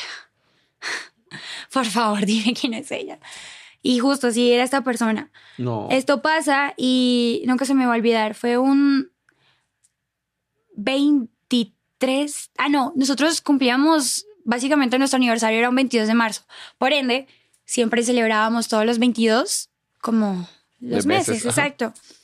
Y el 22 de noviembre recuerdo que tuve que insistirle que como, oye, hagamos algo. O sea, salgamos, ¿hace cuánto no salimos? O sea, nos la hemos pasado peleando, cuarentena, hagamos algo, vamos a, a un centro comercial.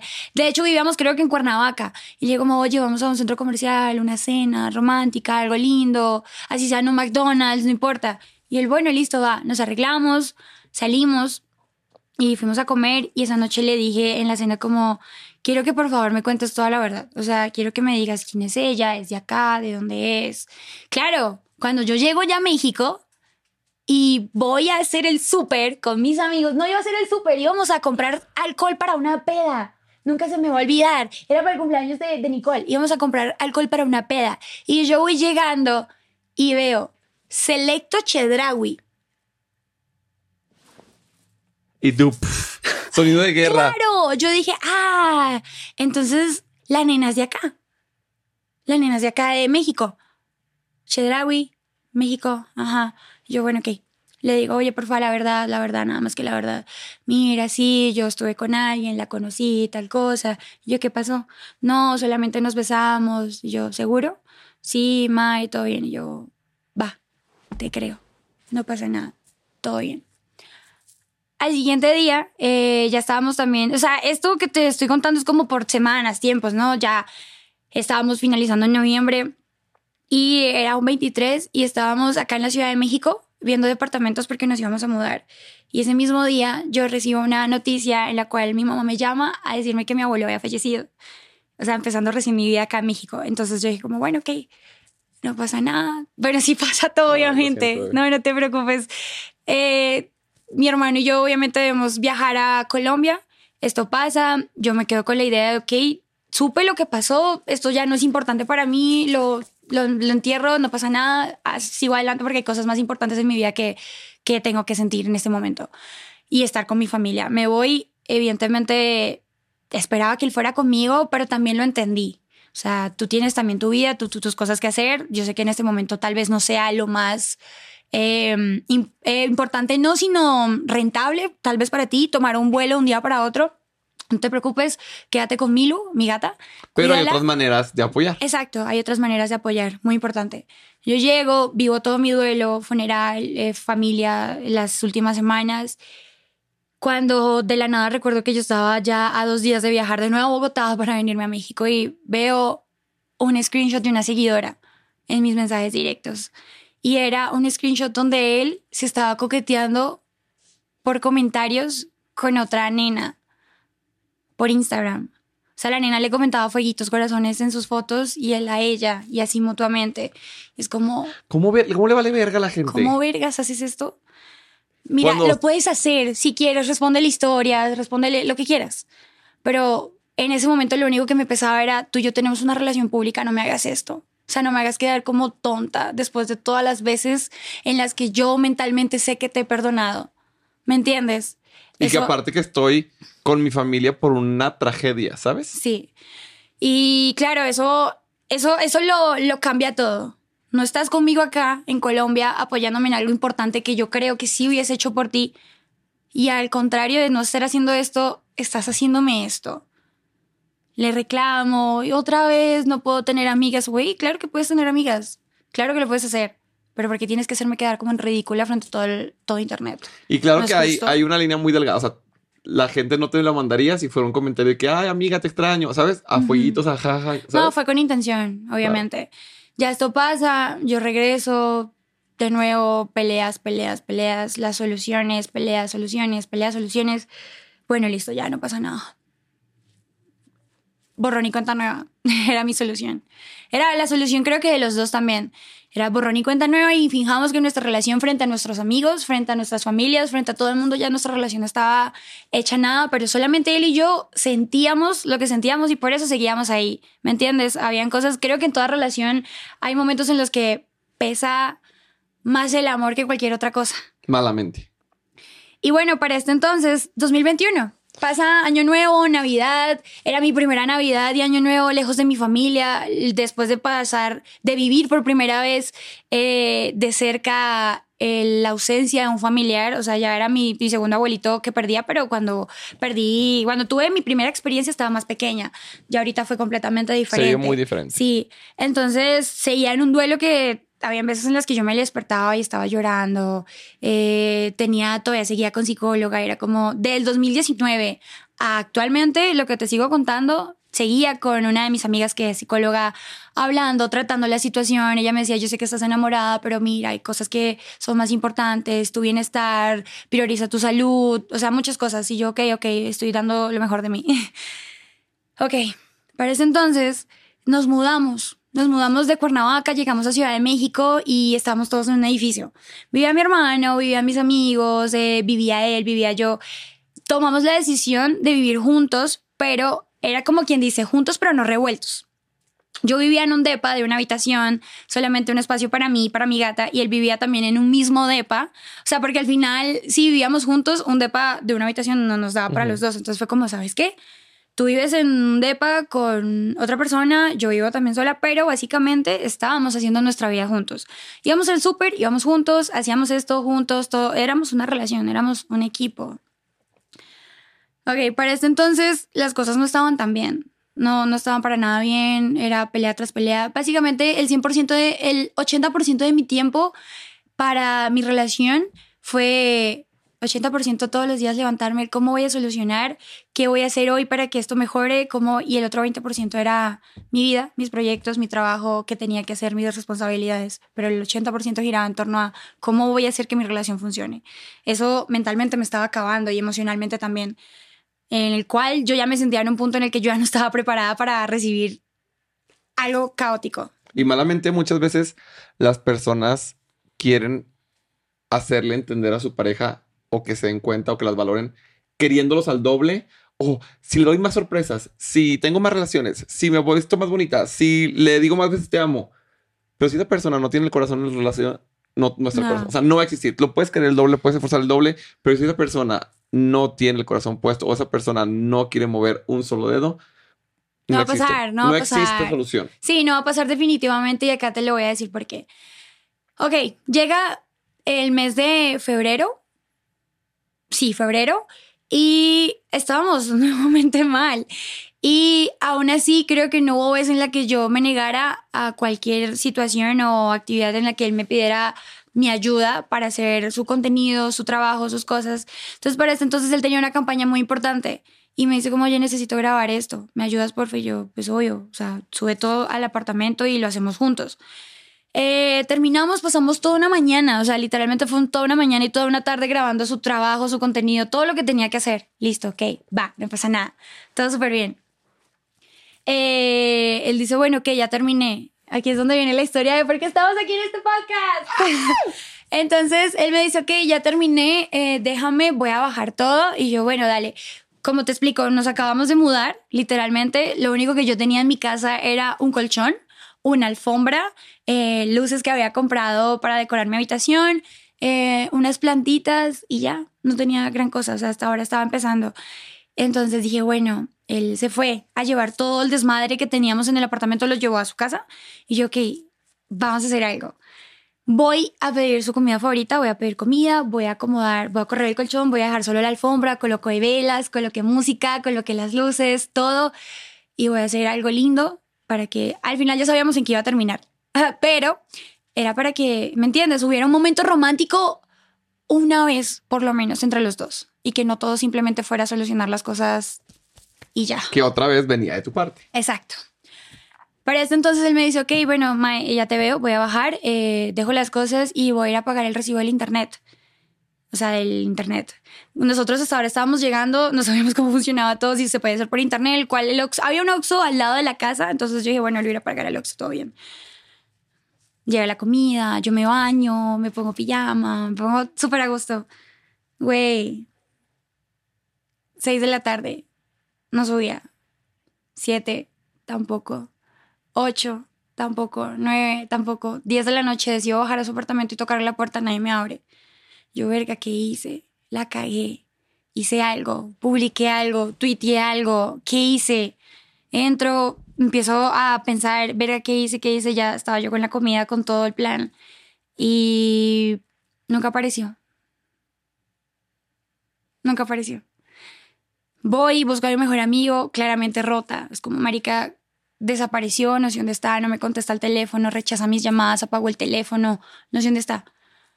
Bueno, pues decidí tomar la decisión, ah, valga la redundancia, de llorar hasta dormirme y preguntarme qué iba a pasar.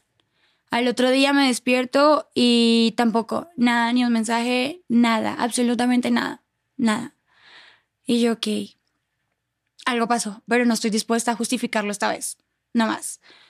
Como a las seis de la tarde, esta persona aparece. Estás en tu depa. Fue, subió al depa, me tocó el timbre. No le quise abrir tampoco. No quise, no, no, no, no es justo, no es justo. Lloré y dije, aparte, si le abro y si lo veo y lo enfrento, va a sacar lo peor de mí. Y no quiero eso. Listo, eso fue un domingo. Desapareció, seguí llorando, seguí en cama. De hecho, creo que ni comí esos días. Al siguiente día me levanto con una actitud completamente diferente y digo, ok, bueno, vamos a buscarle soluciones a qué es lo que pasó. No hay nada que justifique en este punto el hecho de que me hayas dejado plantado, que ni siquiera plantada, sino que me hayas mentido en mi cara, diciéndome que ibas a ir a... Ah, bueno, cabe aclarar, estábamos peleados y según él y yo estábamos terminados. Fue como de, no sé, nos peleamos, ahí ya terminamos, pero si terminas conmigo, ¿por qué me llamas a que te ayude? O sea, obviamente fue como un terminar Sí, de. como estamos "Mm". juntos y. Sí. ¿Sabes? Exacto, no habíamos terminado. En mi cabeza no habíamos terminado, éramos una relación. Desapareció, se fue, no apareció, básicamente. Y el lunes ya eh, me levanto yo con la mejor actitud, intento ponerle otra cara a la situación. Cuando recibo, reviso los malditos DMs. Gracias a las seguidoras que siempre nos ayudan Sí, a, encontrar a encontrar los malditos. malhechores y así. Ok, en este caso es muy chistoso porque no fue una seguidora, sino fue la contraparte de la historia. El Me típico, escribe. hola, quizá tú no me conoces, Ajá, pero, pero tengo yo sé que quién es. tengo que contarte todo. No. Resulta que llega un mensaje y me dicen como, hola, ¿cómo estás? ¿Tú sabes dónde estaba tal persona? El sábado en la noche. Y yo, no puede ser. No puede ser. Claro, me dicen, estaba en tal lugar con tal persona, este es su nombre. Inmediatamente él me dice su nombre. Yo nunca le puse nombre, o sea, vi su cara, pero nunca le puse nombre porque se llamaba señorita Chedraui en WhatsApp, ¿me entiendes? O sea, ¿qué podía decir yo? Cuando el otro día me dicen cómo estaba con ella, se me vino la vida abajo. Se me vino la vida abajo en el sentido de decir, ya no tengo nada que hacer acá. Absolutamente nada. Eh, pero creo que fue, ha sido la vez que más he sentido que me han roto el corazón. Porque, ¿sabes? O sea, yo estaba intentando tomar el 100% de mi tiempo para solucionar una relación que ya no sabía ni siquiera cómo manejar porque sentía que la tenía solamente yo. O sea, era como yo en relación con alguien, no él y yo en una relación. Era estando más en relación con alguien. Entonces, estoy intentando colocar todo de mi parte, solucionar, poner, ser linda, detalles, esto, aquello, lo que nunca recibí y que aún así cuando intento hacerlo, Te pases de verga. me pasan de verga. Recibo este mensaje y definitivamente eh, ahí todavía eh, tenía sus mensajes como, oye, ¿dónde estás? Voy a subir al depa. Entonces yo le dije como, no pasa nada, no pasa nada. Mentiras, me acabo de saltarme una parte muy importante. Cuando esto pasa y le pongo cara a la nena, definitivamente lo más loco es que ni siquiera era mexicana, era colombiana también. Y le pongo cara, fue como, verga. Ok, ya, descifré todo. Se me destrozó el corazón y lo único que hice en ese momento fue llamar a mi mejor amiga y decirle, me vale verga, me vale verga absolutamente todo. Lo único que quiero hacer es tomar un vuelo con mis maletas, mi gata e irme llorando. O sea, no, te, te diría mentiras si no sabría en cuánto, cuánto dinero tenía en mi cuenta bancaria en ese momento. No me importaba. Absolutamente solamente quería tomar mi- mis cosas, mi vida e irme lo más lejos posible. Pero también decía, verga, yo no me puedo hacer esto a mí misma. O sea, es un error gigante. Y nada, básicamente le dije a, a mi amiga que, que, tenía que hacerlo. Y ella me dijo, no vas a hacerlo, o sea, no lo vas a hacer, no lo vas a hacer, no lo vas a hacer, piénsalo. Y ok, lo pensé con cabeza fría. Luego le escribo a esta persona, le digo como, ok, bueno, sube a mi apartamento que tenemos que hablar. Cuando ya subí, cuando él subió, lo confronté de la peor manera, de nuevo. ¿Sabes? O sea, nadie está listo para este tipo de cosas. Lo confronté y lo más loco es que después de que esto pasó, él seguía hablando con ella. Y lo más loco es que yo tuve que llamarla y buscarla y decirle como, güey, no estoy recibiendo verdades de ninguna parte, ni de él ni de nadie. Esto es lo más, esto es lo más humillante que creo que he pasado en mi vida como mujer. Y esto sí ya no me lo autojustifico. Tuve que llamarle y decirle como, güey, por favor, dime la verdad. Que no, oye, él siempre me habla de ti, me habla de sus problemas, me habla... Realmente no fue así. Sí tenían algo. O sea, ya lo negó. Sí, ella me lo negó también, pero pues no soy tonta, ¿sabes? ¿Sabes cómo lo descubrí? Me hice la linda y fui su amiga después de todo esto. Ella dijo, doctora psicópata. Me encanta. Y me hice, me hice su amiga. Me hice su amiga hasta que descifré realmente el problema. Eh, cuando yo la invité a mi casa a que estuviéramos los tres a hablar, su, su, su manera de estar incómodo era muy notable, ¿sabes? Entonces fue como, bueno, pues ya no hay nada que hacer. Listo. Se acabó el problema. ¿Y le confrontaste o no? No, no la confronté. que, Mira, bueno. la vida pone a cada persona en su lugar. Eso estoy muy segura. Y tampoco nunca hice nada malo con intención. Ni hacia ella, ni hacia él, ni hacia nadie. Yo simplemente fui persona. Y su castigo básicamente fue que ella conociera realmente la persona que era yo, quien era como Mai, como novia y como amiga. Y al darse cuenta de la persona que yo fui, ella misma creo que hasta este punto lo, lo aceptó. Nos cagamos en alguien que no tenían que cagarse. Y el karma los va a poner en su lugar. Claro. Que no, no es lo que deseo, obviamente, no le deseo el mal a nadie, pero yo soy de las personas que también cree que como actúas, Te va. te va. Y esa fue la primera cosa. 2021, sigamos con el 2022. Ah, continúa. Entonces, pues terminamos hace seis meses. Yo pensé que ya lo habíamos mandado a la fregada por siempre. No, le perdoné. No te busco. 2021, no hubo un cumpleaños. 2022, No tampoco un aniversario. Ah, no, justo, espérate, sí, hubo un aniversario en el 2021. Lo organicé yo. Ah. Y yo, sí, venga, danos algo. Una flor, un chocolate, venga. No, no, no, no, lo organicé yo y nos fuimos de viaje por su cumpleaños. Ah, bueno, no, para el aniversario eh, hicimos un viaje, el cual le digo, mira, está esto, ¿lo hacemos o no? Sí, dale, hagámoslo. Va, lo hicimos.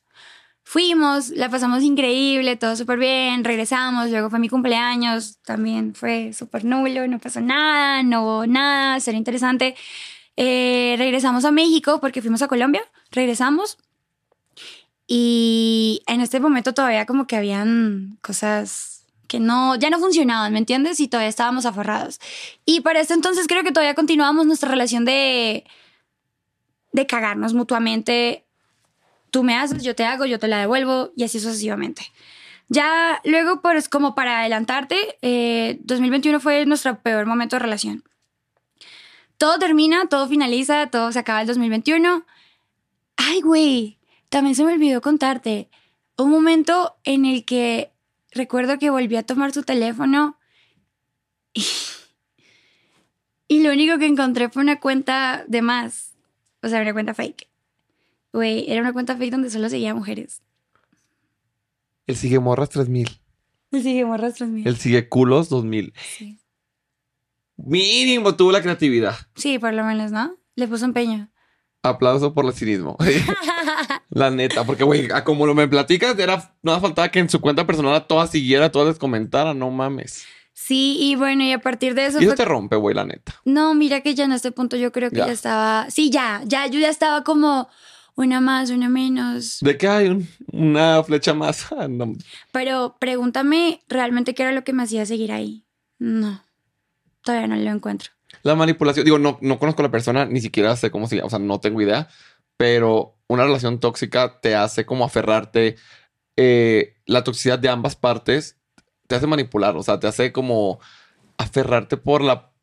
Es que no, es que no sé cómo decir manipulación, si, si el sentido como de que consciente o inconscientemente, pero es esa adicción a querer solucionar las cosas para que no quede en ti, ¿sabes? Bueno, o sea, al menos en mi experiencia yo así era de que no, o sea, quiero estar ahí por más mierda que seas conmigo, por más que me veas la cara, por más que mal me trates, porque yo soy más que eso y yo voy a poder convencerte que me puedes amar, que soy digno de amar, que soy digno de amor, que soy digno de respeto, ¿sabes?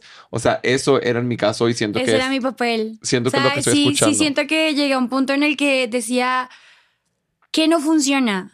O sea, si es por parte de él, creería que él, su responsabilidad es sentarse a asimilar qué es lo que no está haciendo bien. Y si era por parte de mí, o por, de mi parte, perdón, era como sentarme a decir, ok, ¿cómo me convierto en la mujer que él espera que yo sea? ¿Me entiendes? O sea, si yo no entrenaba, no tenía una vida tal vez tan sana, tan saludable como él la tenía, puse de mi parte para convertirme en, no en esa persona, sino para encontrar un equilibrio. Algo donde dijera, ok, a ti te gusta esto, a mí no, pero yo puedo poner toda mi parte para poder compartirlo contigo porque sé que eso hace parte de tu felicidad. Pero si esto hace parte de mí y de mi felicidad, él no estaba dispuesto a hacerlo por mí. Entonces, si me entiendes, era como dónde está el balance y el equilibrio. ¿Y dónde está lo mutuo? Exacto, ¿dónde está lo mutuo? No, fuera de todo esto, creo que lo que más a mí me llegó a pesar fue el hecho de pensar que nunca me vio como una pareja, o bueno, no una pareja, sino más bien como un equipo con alguien con quien dijeras, ok, vamos a salir adelante. Yo siento que me sentía todo el tiempo estancada en una relación de adolescentes. ¿Me entiendes? O sea, nunca hubo un proyecto donde dijéramos, vamos a hacer esto en un futuro. Tú y yo vamos a, hacer, a, vamos a tener una casa, vamos a tener perritos, vamos a viajar. En seis años de relación solamente hubieron dos viajes de pareja. Y no, no justifico que las parejas necesiten, pero siento que son experiencias que si tú estás estable y yo lo estoy, dame una razón por qué no hacerlo. Simplemente no te nace. No, y neta, ahí es donde conoces bien a tu pareja. O sea, viéndote un viajecito de un mes con tu pareja para que veas cómo no lo conoces. Así no, yo con mi novio. Pero un mes no. Yo vivía con él. No, no, es que es diferente viajar que vivir. Yo también vivo con mi novio, pero igual cuando viajamos es diferente porque cuando estás viviendo con la persona, la rutina limita mucho como el abanico de experiencias y de emociones y demás. En un viaje, levantas temprano y no has comido y estás desoleado, no sé qué, cómo reacciona el que le agarre el celular, que, le, que te caiga la pila, que no le, gustó la foto. O sea, conoces muchísimo a la persona en los definitivamente sí. Entonces, sí es importante también eso. Obviamente, las posibilidades de cada quien no digan de que, ay, pinches privilegiados. No, pero sí es importante que al menos, güey, se vayan a un Airbnb o se encierren, o sea, que tengan como estas experiencias y más si tú decías, estamos estables, ¿por qué no hacerlo? Exacto. Entonces, como que también sentía que era un error mío el siempre estar insistiendo como, oye, hagamos esto, eh, aportemos esto en la relación, eh, saquémosla adelante. No funcionaba. O sea, y qué mal, güey. O sea, imagínate en qué universo está mal que quieras hacer cosas con, tu, pareja. Es más frustrante el hecho de cuando acabas y dices cuáles fueron nuestras experiencias aparte de las peleas y las discusiones.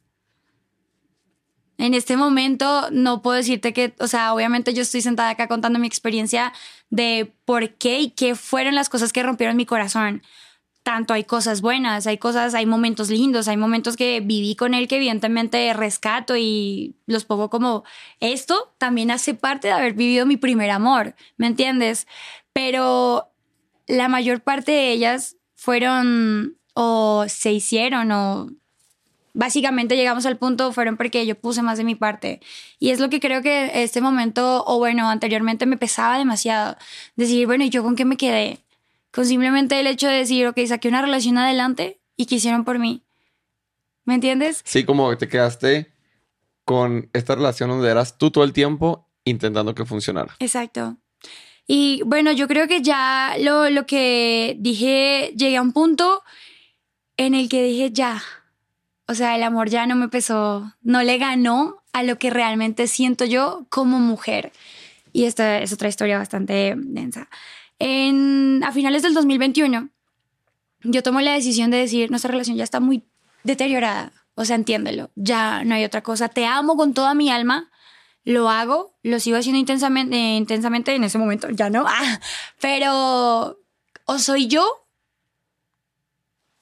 o somos nosotros y tengo que escoger en este momento. O soy yo o somos nosotros. O sea, soy yo, mi futuro, mi trabajo, mis cosas, mis planes, mis proyectos. Mi paz mental. Mi paz, mi amor propio. O somos tú y yo. Pero tú y yo, ¿qué va a hacer con mi vida? O sea, ¿a dónde vamos a llegar? Si hasta el momento de los cuatro años que iban, no veo que, que haya algo, ¿me entiendes? O sea, no veo que haya un balance. Porque siempre, nunca podía estar igual, sino o era acá, o era acá, o era acá, incluyendo los errores que yo cometí, eh, las faltas que yo también tuve, como tuvo él. Entonces, bueno, ya en este punto le dije, como sabes que yo voy a regresarme a Colombia, lo necesito, lo necesito hacer por mi bien. En también lo venía platicando mucho con mi psicóloga. Me dijo, como necesito que regreses a tus raíces, a de donde eres, de lo que, de lo que puedes, que creas que te puedes sostener. A tu red de apoyo, a tu círculo. Exacto. ¿Quién eran mis papás? Regreso a Colombia, me voy con mis papás un buen rato, estoy con ellos, eh, vivo una temporada bastante linda, donde empiezo a decir, ok, creo que voy a empezar parte por parte, o sea, a empezar a solucionar mi vida parte por parte. En eso mi prioridad era solucionar mi relación con mi mamá. Era con mi mamá, empecé a tener una relación muy bonita con mi mamá, empecé a escucharla y a pesar de estar escuchándola a ella durante todo este tiempo me di cuenta que básicamente los errores que yo estaba cometiendo, mis papás son separados. Los errores que yo estaba cometiendo eran un reflejo de la relación de mis papás. Y cuando yo caí en cuenta de esto, fue donde yo totalmente tomé la decisión radical de decir, yo no puedo vivir esto dos veces en mi vida, en lo absoluto. Así que empiezo a tomar acciones sobre acción de esto lo soluciono porque sí Y empecé a sentirme muy bien conmigo misma. O sea, de verdad, todo empezó a funcionar bien. Cuando de nuevo me dice como, oye, la última es la vencida. Va, la última es la vencida. No. La vencida va a ser tú, pero después de que ahorita yo te agarre el pelo. De... La última es la vencida. Vuelve a Colombia, nos vemos, voy a visitar a su mamá, todo súper bien, todo lindo. Pero aquí es donde finaliza nuestra historia. A pesar de que no haya sido el momento en el que terminamos, sino aquí es donde yo dije, no, ya no, esto no es amor para mí, esto ya es más que otra cosa no es mi paz, no es nada, absolutamente nada.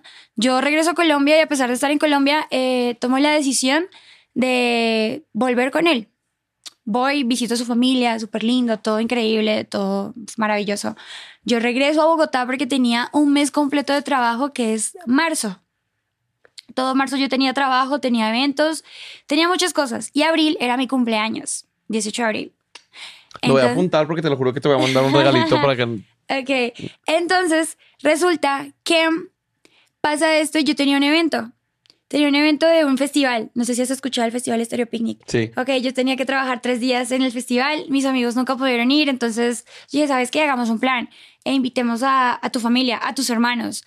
Entonces en este entonces estábamos en un apartamento donde vivíamos él, yo y su hermano mayor. Y todo súper bien, o sea, hacíamos cosas, planes, situaciones, de todo. estábamos pasando cool. Pero antes de este festival, yo cumplí uno de mis mayores sueños en la vida. Yo sé que esto suena muy superficial, pero para mí fue muy importante. Y fue ir al concierto de Miley Cyrus en Colombia, lo cual fue para mí toda una experiencia de vida. O sea, creo que se le va a contar a mis hijos a los hijos de mis hijos, o sea, una cosa de locos. Y el concierto de Miley fue un 21 de marzo. El 22 de marzo cumplíamos cinco años de relación. Güey, ya el año anterior yo había puesto las cartas sobre la mesa, organizado un viaje para nuestro aniversario, que se diera, que todo funcionara increíblemente bien. Él sabía la cantidad de trabajo que yo tenía el mes de marzo. ¿Qué es lo que se te pasa a ti por la cabeza? Espero que esta vez si tenga la iniciativa de que sepa que me merezco algo que yo como mujer lo valgo, ¿me entiendes? Y llega el 21 de marzo, voy al concierto de Miley, el otro día es nuestro aniversario. Adivina ahí en casita. Adivina. Me levanto el otro día como en un estado de shock en el que decía, a ver, no, acabo, no, no, no, no supero lo que acabo de, vivir ayer. Y él se levanta y estábamos obviamente durmiendo juntos y fue como, buenos días, ¿cómo estás? Y yo bien, ¿cómo te sientes de ayer? Y yo no, me siento increíble. Pero mi cabeza también estaba diciendo, hoy es otro día, es otro día, otro acontecimiento en tu vida, ¿qué va a pasar? Para ese entonces, o sea, no quiero tampoco extenderme tanto de saber que seguían pasando cosas, ¿sabes? Seguían, habían personajes, habían nuevos seguidos, habían interacciones con los que yo sabía que habían personajes, ¿me entiendes? Pero ya para ese entonces decidí, por mi salud mental, fingir demencia. Veo, observo, me callo, sigo adelante. No peleo, ya no peleo, no quiero pelear, no quiero desgastarme más con esto. Y él toma la decisión de decir, ok, voy al gimnasio, se va al gimnasio. ¿Tú de qué va por un ramo? ¿Tú de qué no, por un ramo? No, yo, verga, me va a llegar y me va a decir, oye, vamos a hacer esto, vamos a hacer aquello, nos vamos a despertar temprano y vamos a, a hacer esto. Así sea ir a desayunar a la esquina del parque de donde estábamos, pero iba a haber algo. No, se levanta, se va al gimnasio y cuando regresa, eh, creo que, mira, voy a hacer un comentario que probablemente sea muy funable. Soporten. Pero creo que también está en el hecho de que la gente reconozca. Ahí donde yo dije, yo no me merezco esto. Y yo sé que lo estás haciendo con todo tu corazón, pero no me lo merezco. O sea, no soy cualquier persona, no soy cualquier mujer que acaba de aparecer.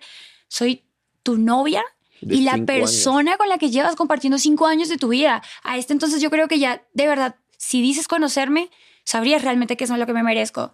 Él va al gimnasio y cuando regresa, regresa con unas flores que yo sé absolutamente y estoy segura que compró en la esquina de donde vivíamos.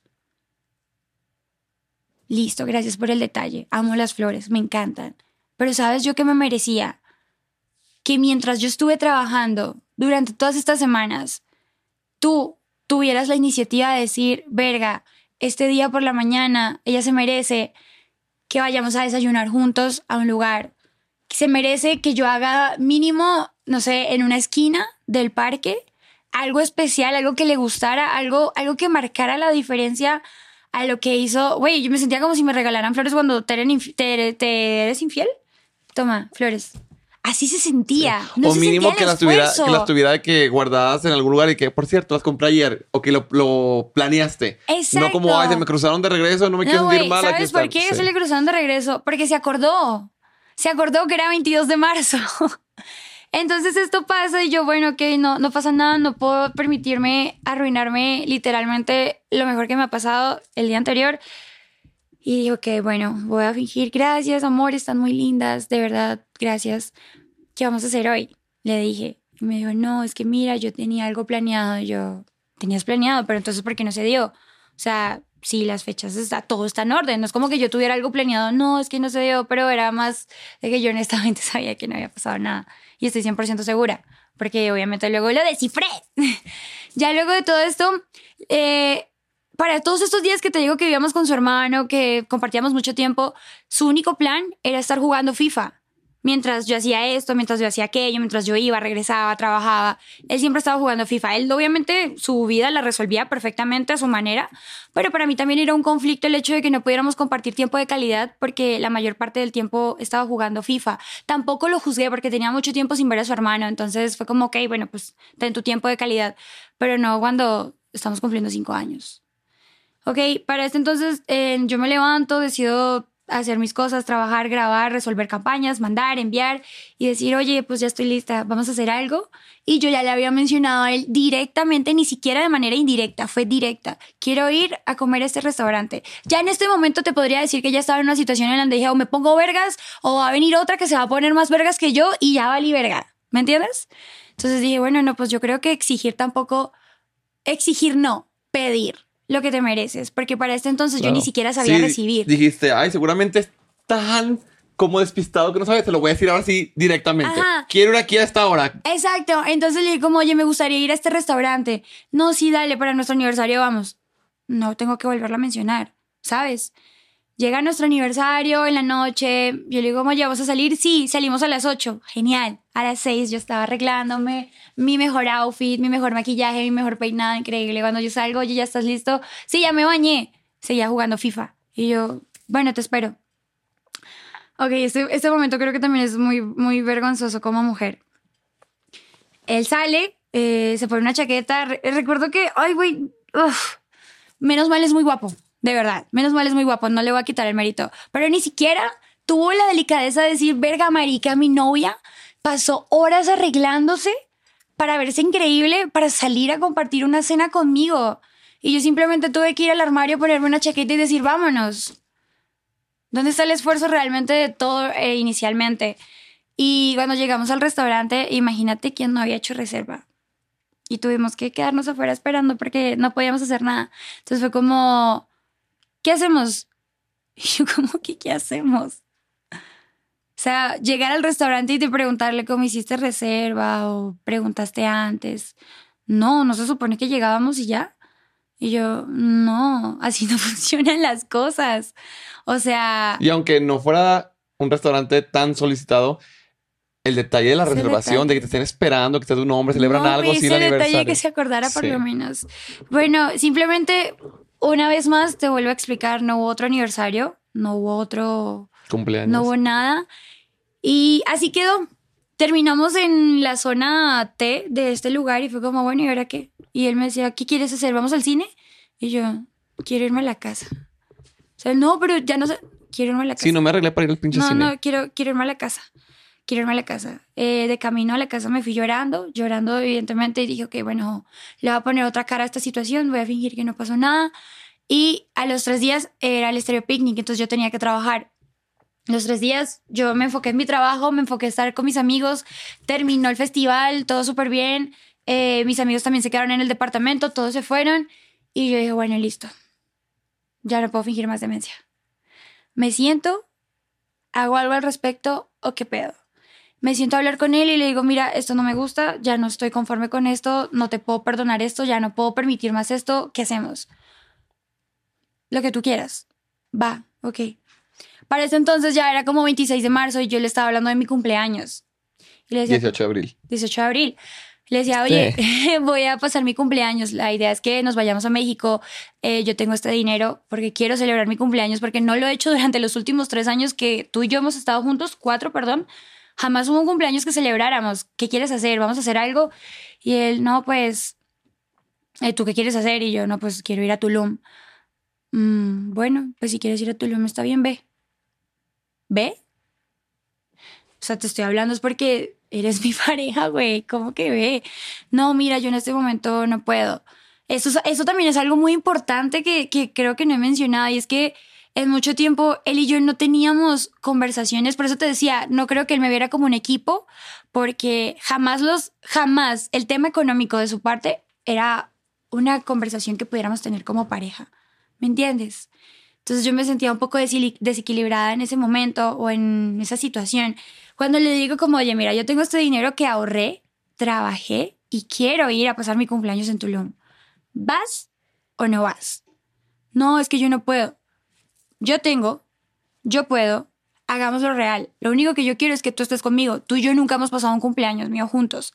Hagámoslo real. Porque para mí la idea es de una pareja, independientemente que cada uno tenga sus proyectos, su futuro, tu vida, porque es Fredo, Mae, Fredo y Mae, pero la vida de Fredo y la vida de Mae, ¿me entiendes? Claro. Entonces, para eso entonces le dije como, ¿sabes qué? Si yo tengo, tú tienes. Y el día en el que yo no tenga y tú tienes, yo sé que evidentemente yo voy a tener. No va a haber un problema, porque para eso estamos. Se la dije así clara. No, no puedo, no tengo. No, no puedo, Mae, entiéndeme. Va. Una vez más te voy a entender. Pero entonces esta vez te va a tocar entender entenderme a mí, que yo ya no quiero esto en mi vida. Güey, sencillo, tomé decisión, la pensé con cabeza fría, tomé un vuelo y me fui para casa de mi mamá. 31 de marzo, me fui. Él mismo me abrió las puertas del departamento. Aquí estoy omitiendo demasiadas cosas, pero él mismo me abrió las puertas del departamento, subió mis maletas al Uber y me despidió. Y yo le dije, listo, tú mismo me estás abriendo las puertas a que yo me vaya de tu vida. Yo simplemente puse las cartas sobre la mesa de qué era lo que estaba dispuesta a recibir y qué es lo que ya no es negociable para mí. Tú tomaste la decisión, ok, me voy. Va. ¿Sabes qué hice con eso? Mejor me fui con mi mamá. Me fui con mi mamá, con mi hermano y con mi mejor amigo. Nos fuimos de, a mi cumpleaños acá en México. Súper bien. Estuve aquí en México, pues, a los días, meses, no, mentiras, como a los 20 días, me doy cuenta de que, ay, no, espérate, Ay, cuando no. recién tomo un vuelo, el primero de abril, tomo un vuelo para irme a Cúcuta de nuevo a visitar a mi mamá y decir, ya no más, ya acá me voy para México, no hay de otra. Obviamente yo me quedé con la cosa de saber que había otra persona. Y sí, dos días después, tres días de que yo me fuera de ese apartamento, obviamente yo también tenía mis otras razones para buscar y encontrar. Me di cuenta de que esta persona que yo ya tenía entre ojos, que sabía, pero nunca se lo mencioné, que preferí quedarme callada, la tenía en el apartamento comiendo hamburguesas, de sus famosas hamburguesas. Y yo dije, listo, ya, ahí está Bueno, la no tiene prueba. una flor, ni un taco, ni un nada. te y hago, ahora- pero sí tenía hamburguesas para demás personas, pero eso no es lo peor. Lo peor fue cuando definitivamente yo dije, ok, hago mi cumpleaños, todo bien, paso mi cumpleaños increíble, demencia total, y lo veo a los dos días en San Andrés, con San Andrés es una playa, Sí. con esta persona, y yo, va, Mae, ¿qué más quieres en la vida? No un cumpleaños en seis años, en cinco años, en cuatro años, un cumpleaños, un aniversario, un día de amor y amistad, un día de San Valentín. Nada. Eso creo que es, ha sido lo que más me ha pesado.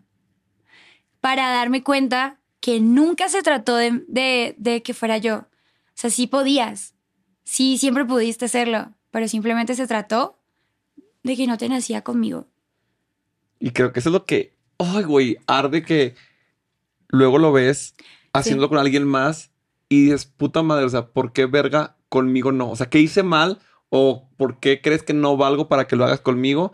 Pero ¿Qué, simplemente qué- que... qué fue realmente lo que te faltó o para que, si me entiendes? No, y pues- ahí es donde entra el choque más personal de, de verdad, la que, o sea, no fui suficiente para ti, entonces ¿por qué tanto tiempo?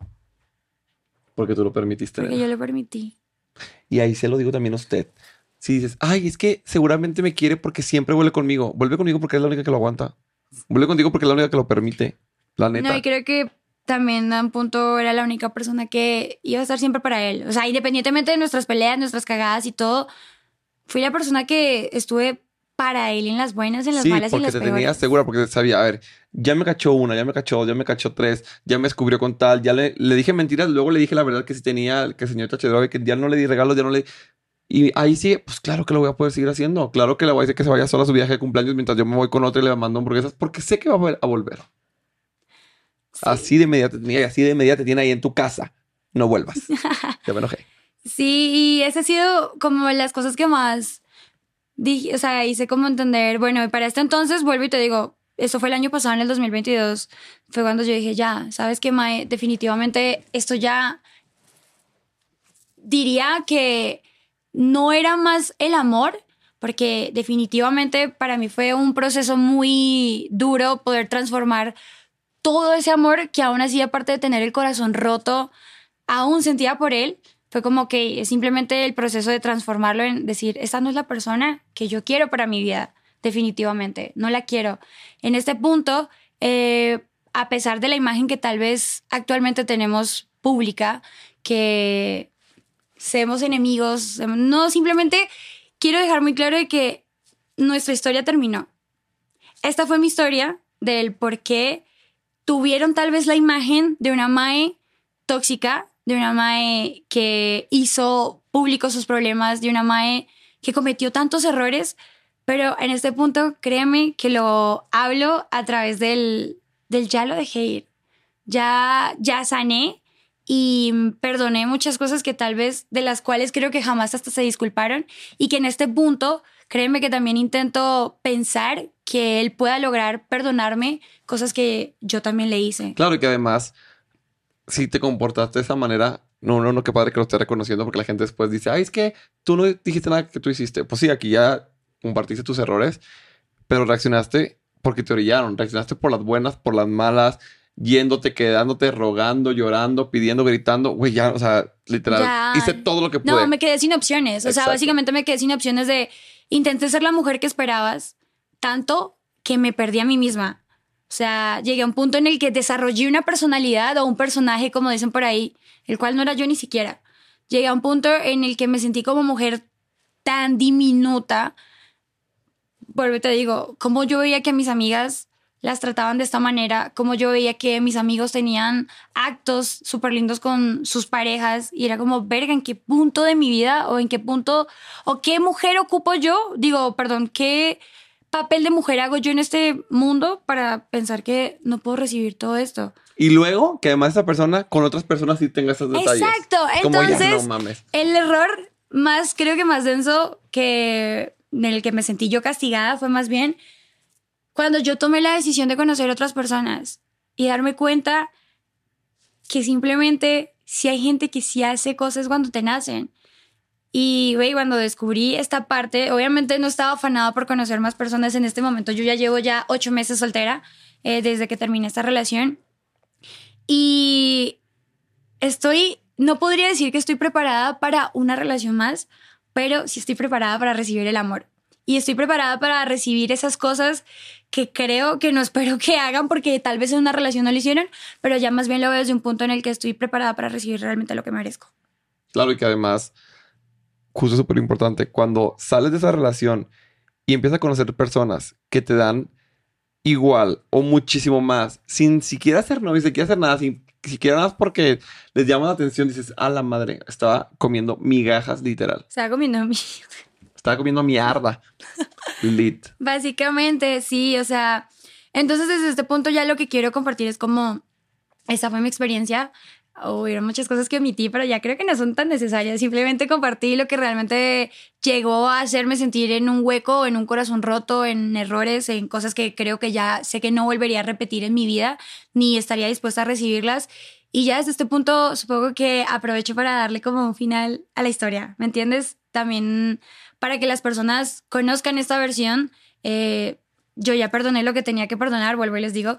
Eh, también estoy dispuesta a perdonar eh, y pedir perdón por lo que hice y simplemente fue un desarrollo, ¿sí me entiendes? O sea, crecí, estuve en una relación desde los 16, 17 años, actualmente ya tengo 23, voy a cumplir 24 y soy una mujer completamente diferente. Ya sé lo que voy a hacer, lo que no debo hacer y lo que estoy dispuesta a hacer por otra persona y lo que yo sé que quiero que otra persona esté dispuesta a hacer. Y lo por que mí. vales. O Y sea, lo que valgo ¿qué dices? completamente. Ya mi próxima relación, muchas decisiones. Si usted la quiere pretender, aniversario, cumpleaños, día del amor y la amistad, día de la mascota, día de la mujer, día de la tierra, flores, restaurantes y Mira verga. que afortunadamente la vida me está sonriendo muy bonito en este momento.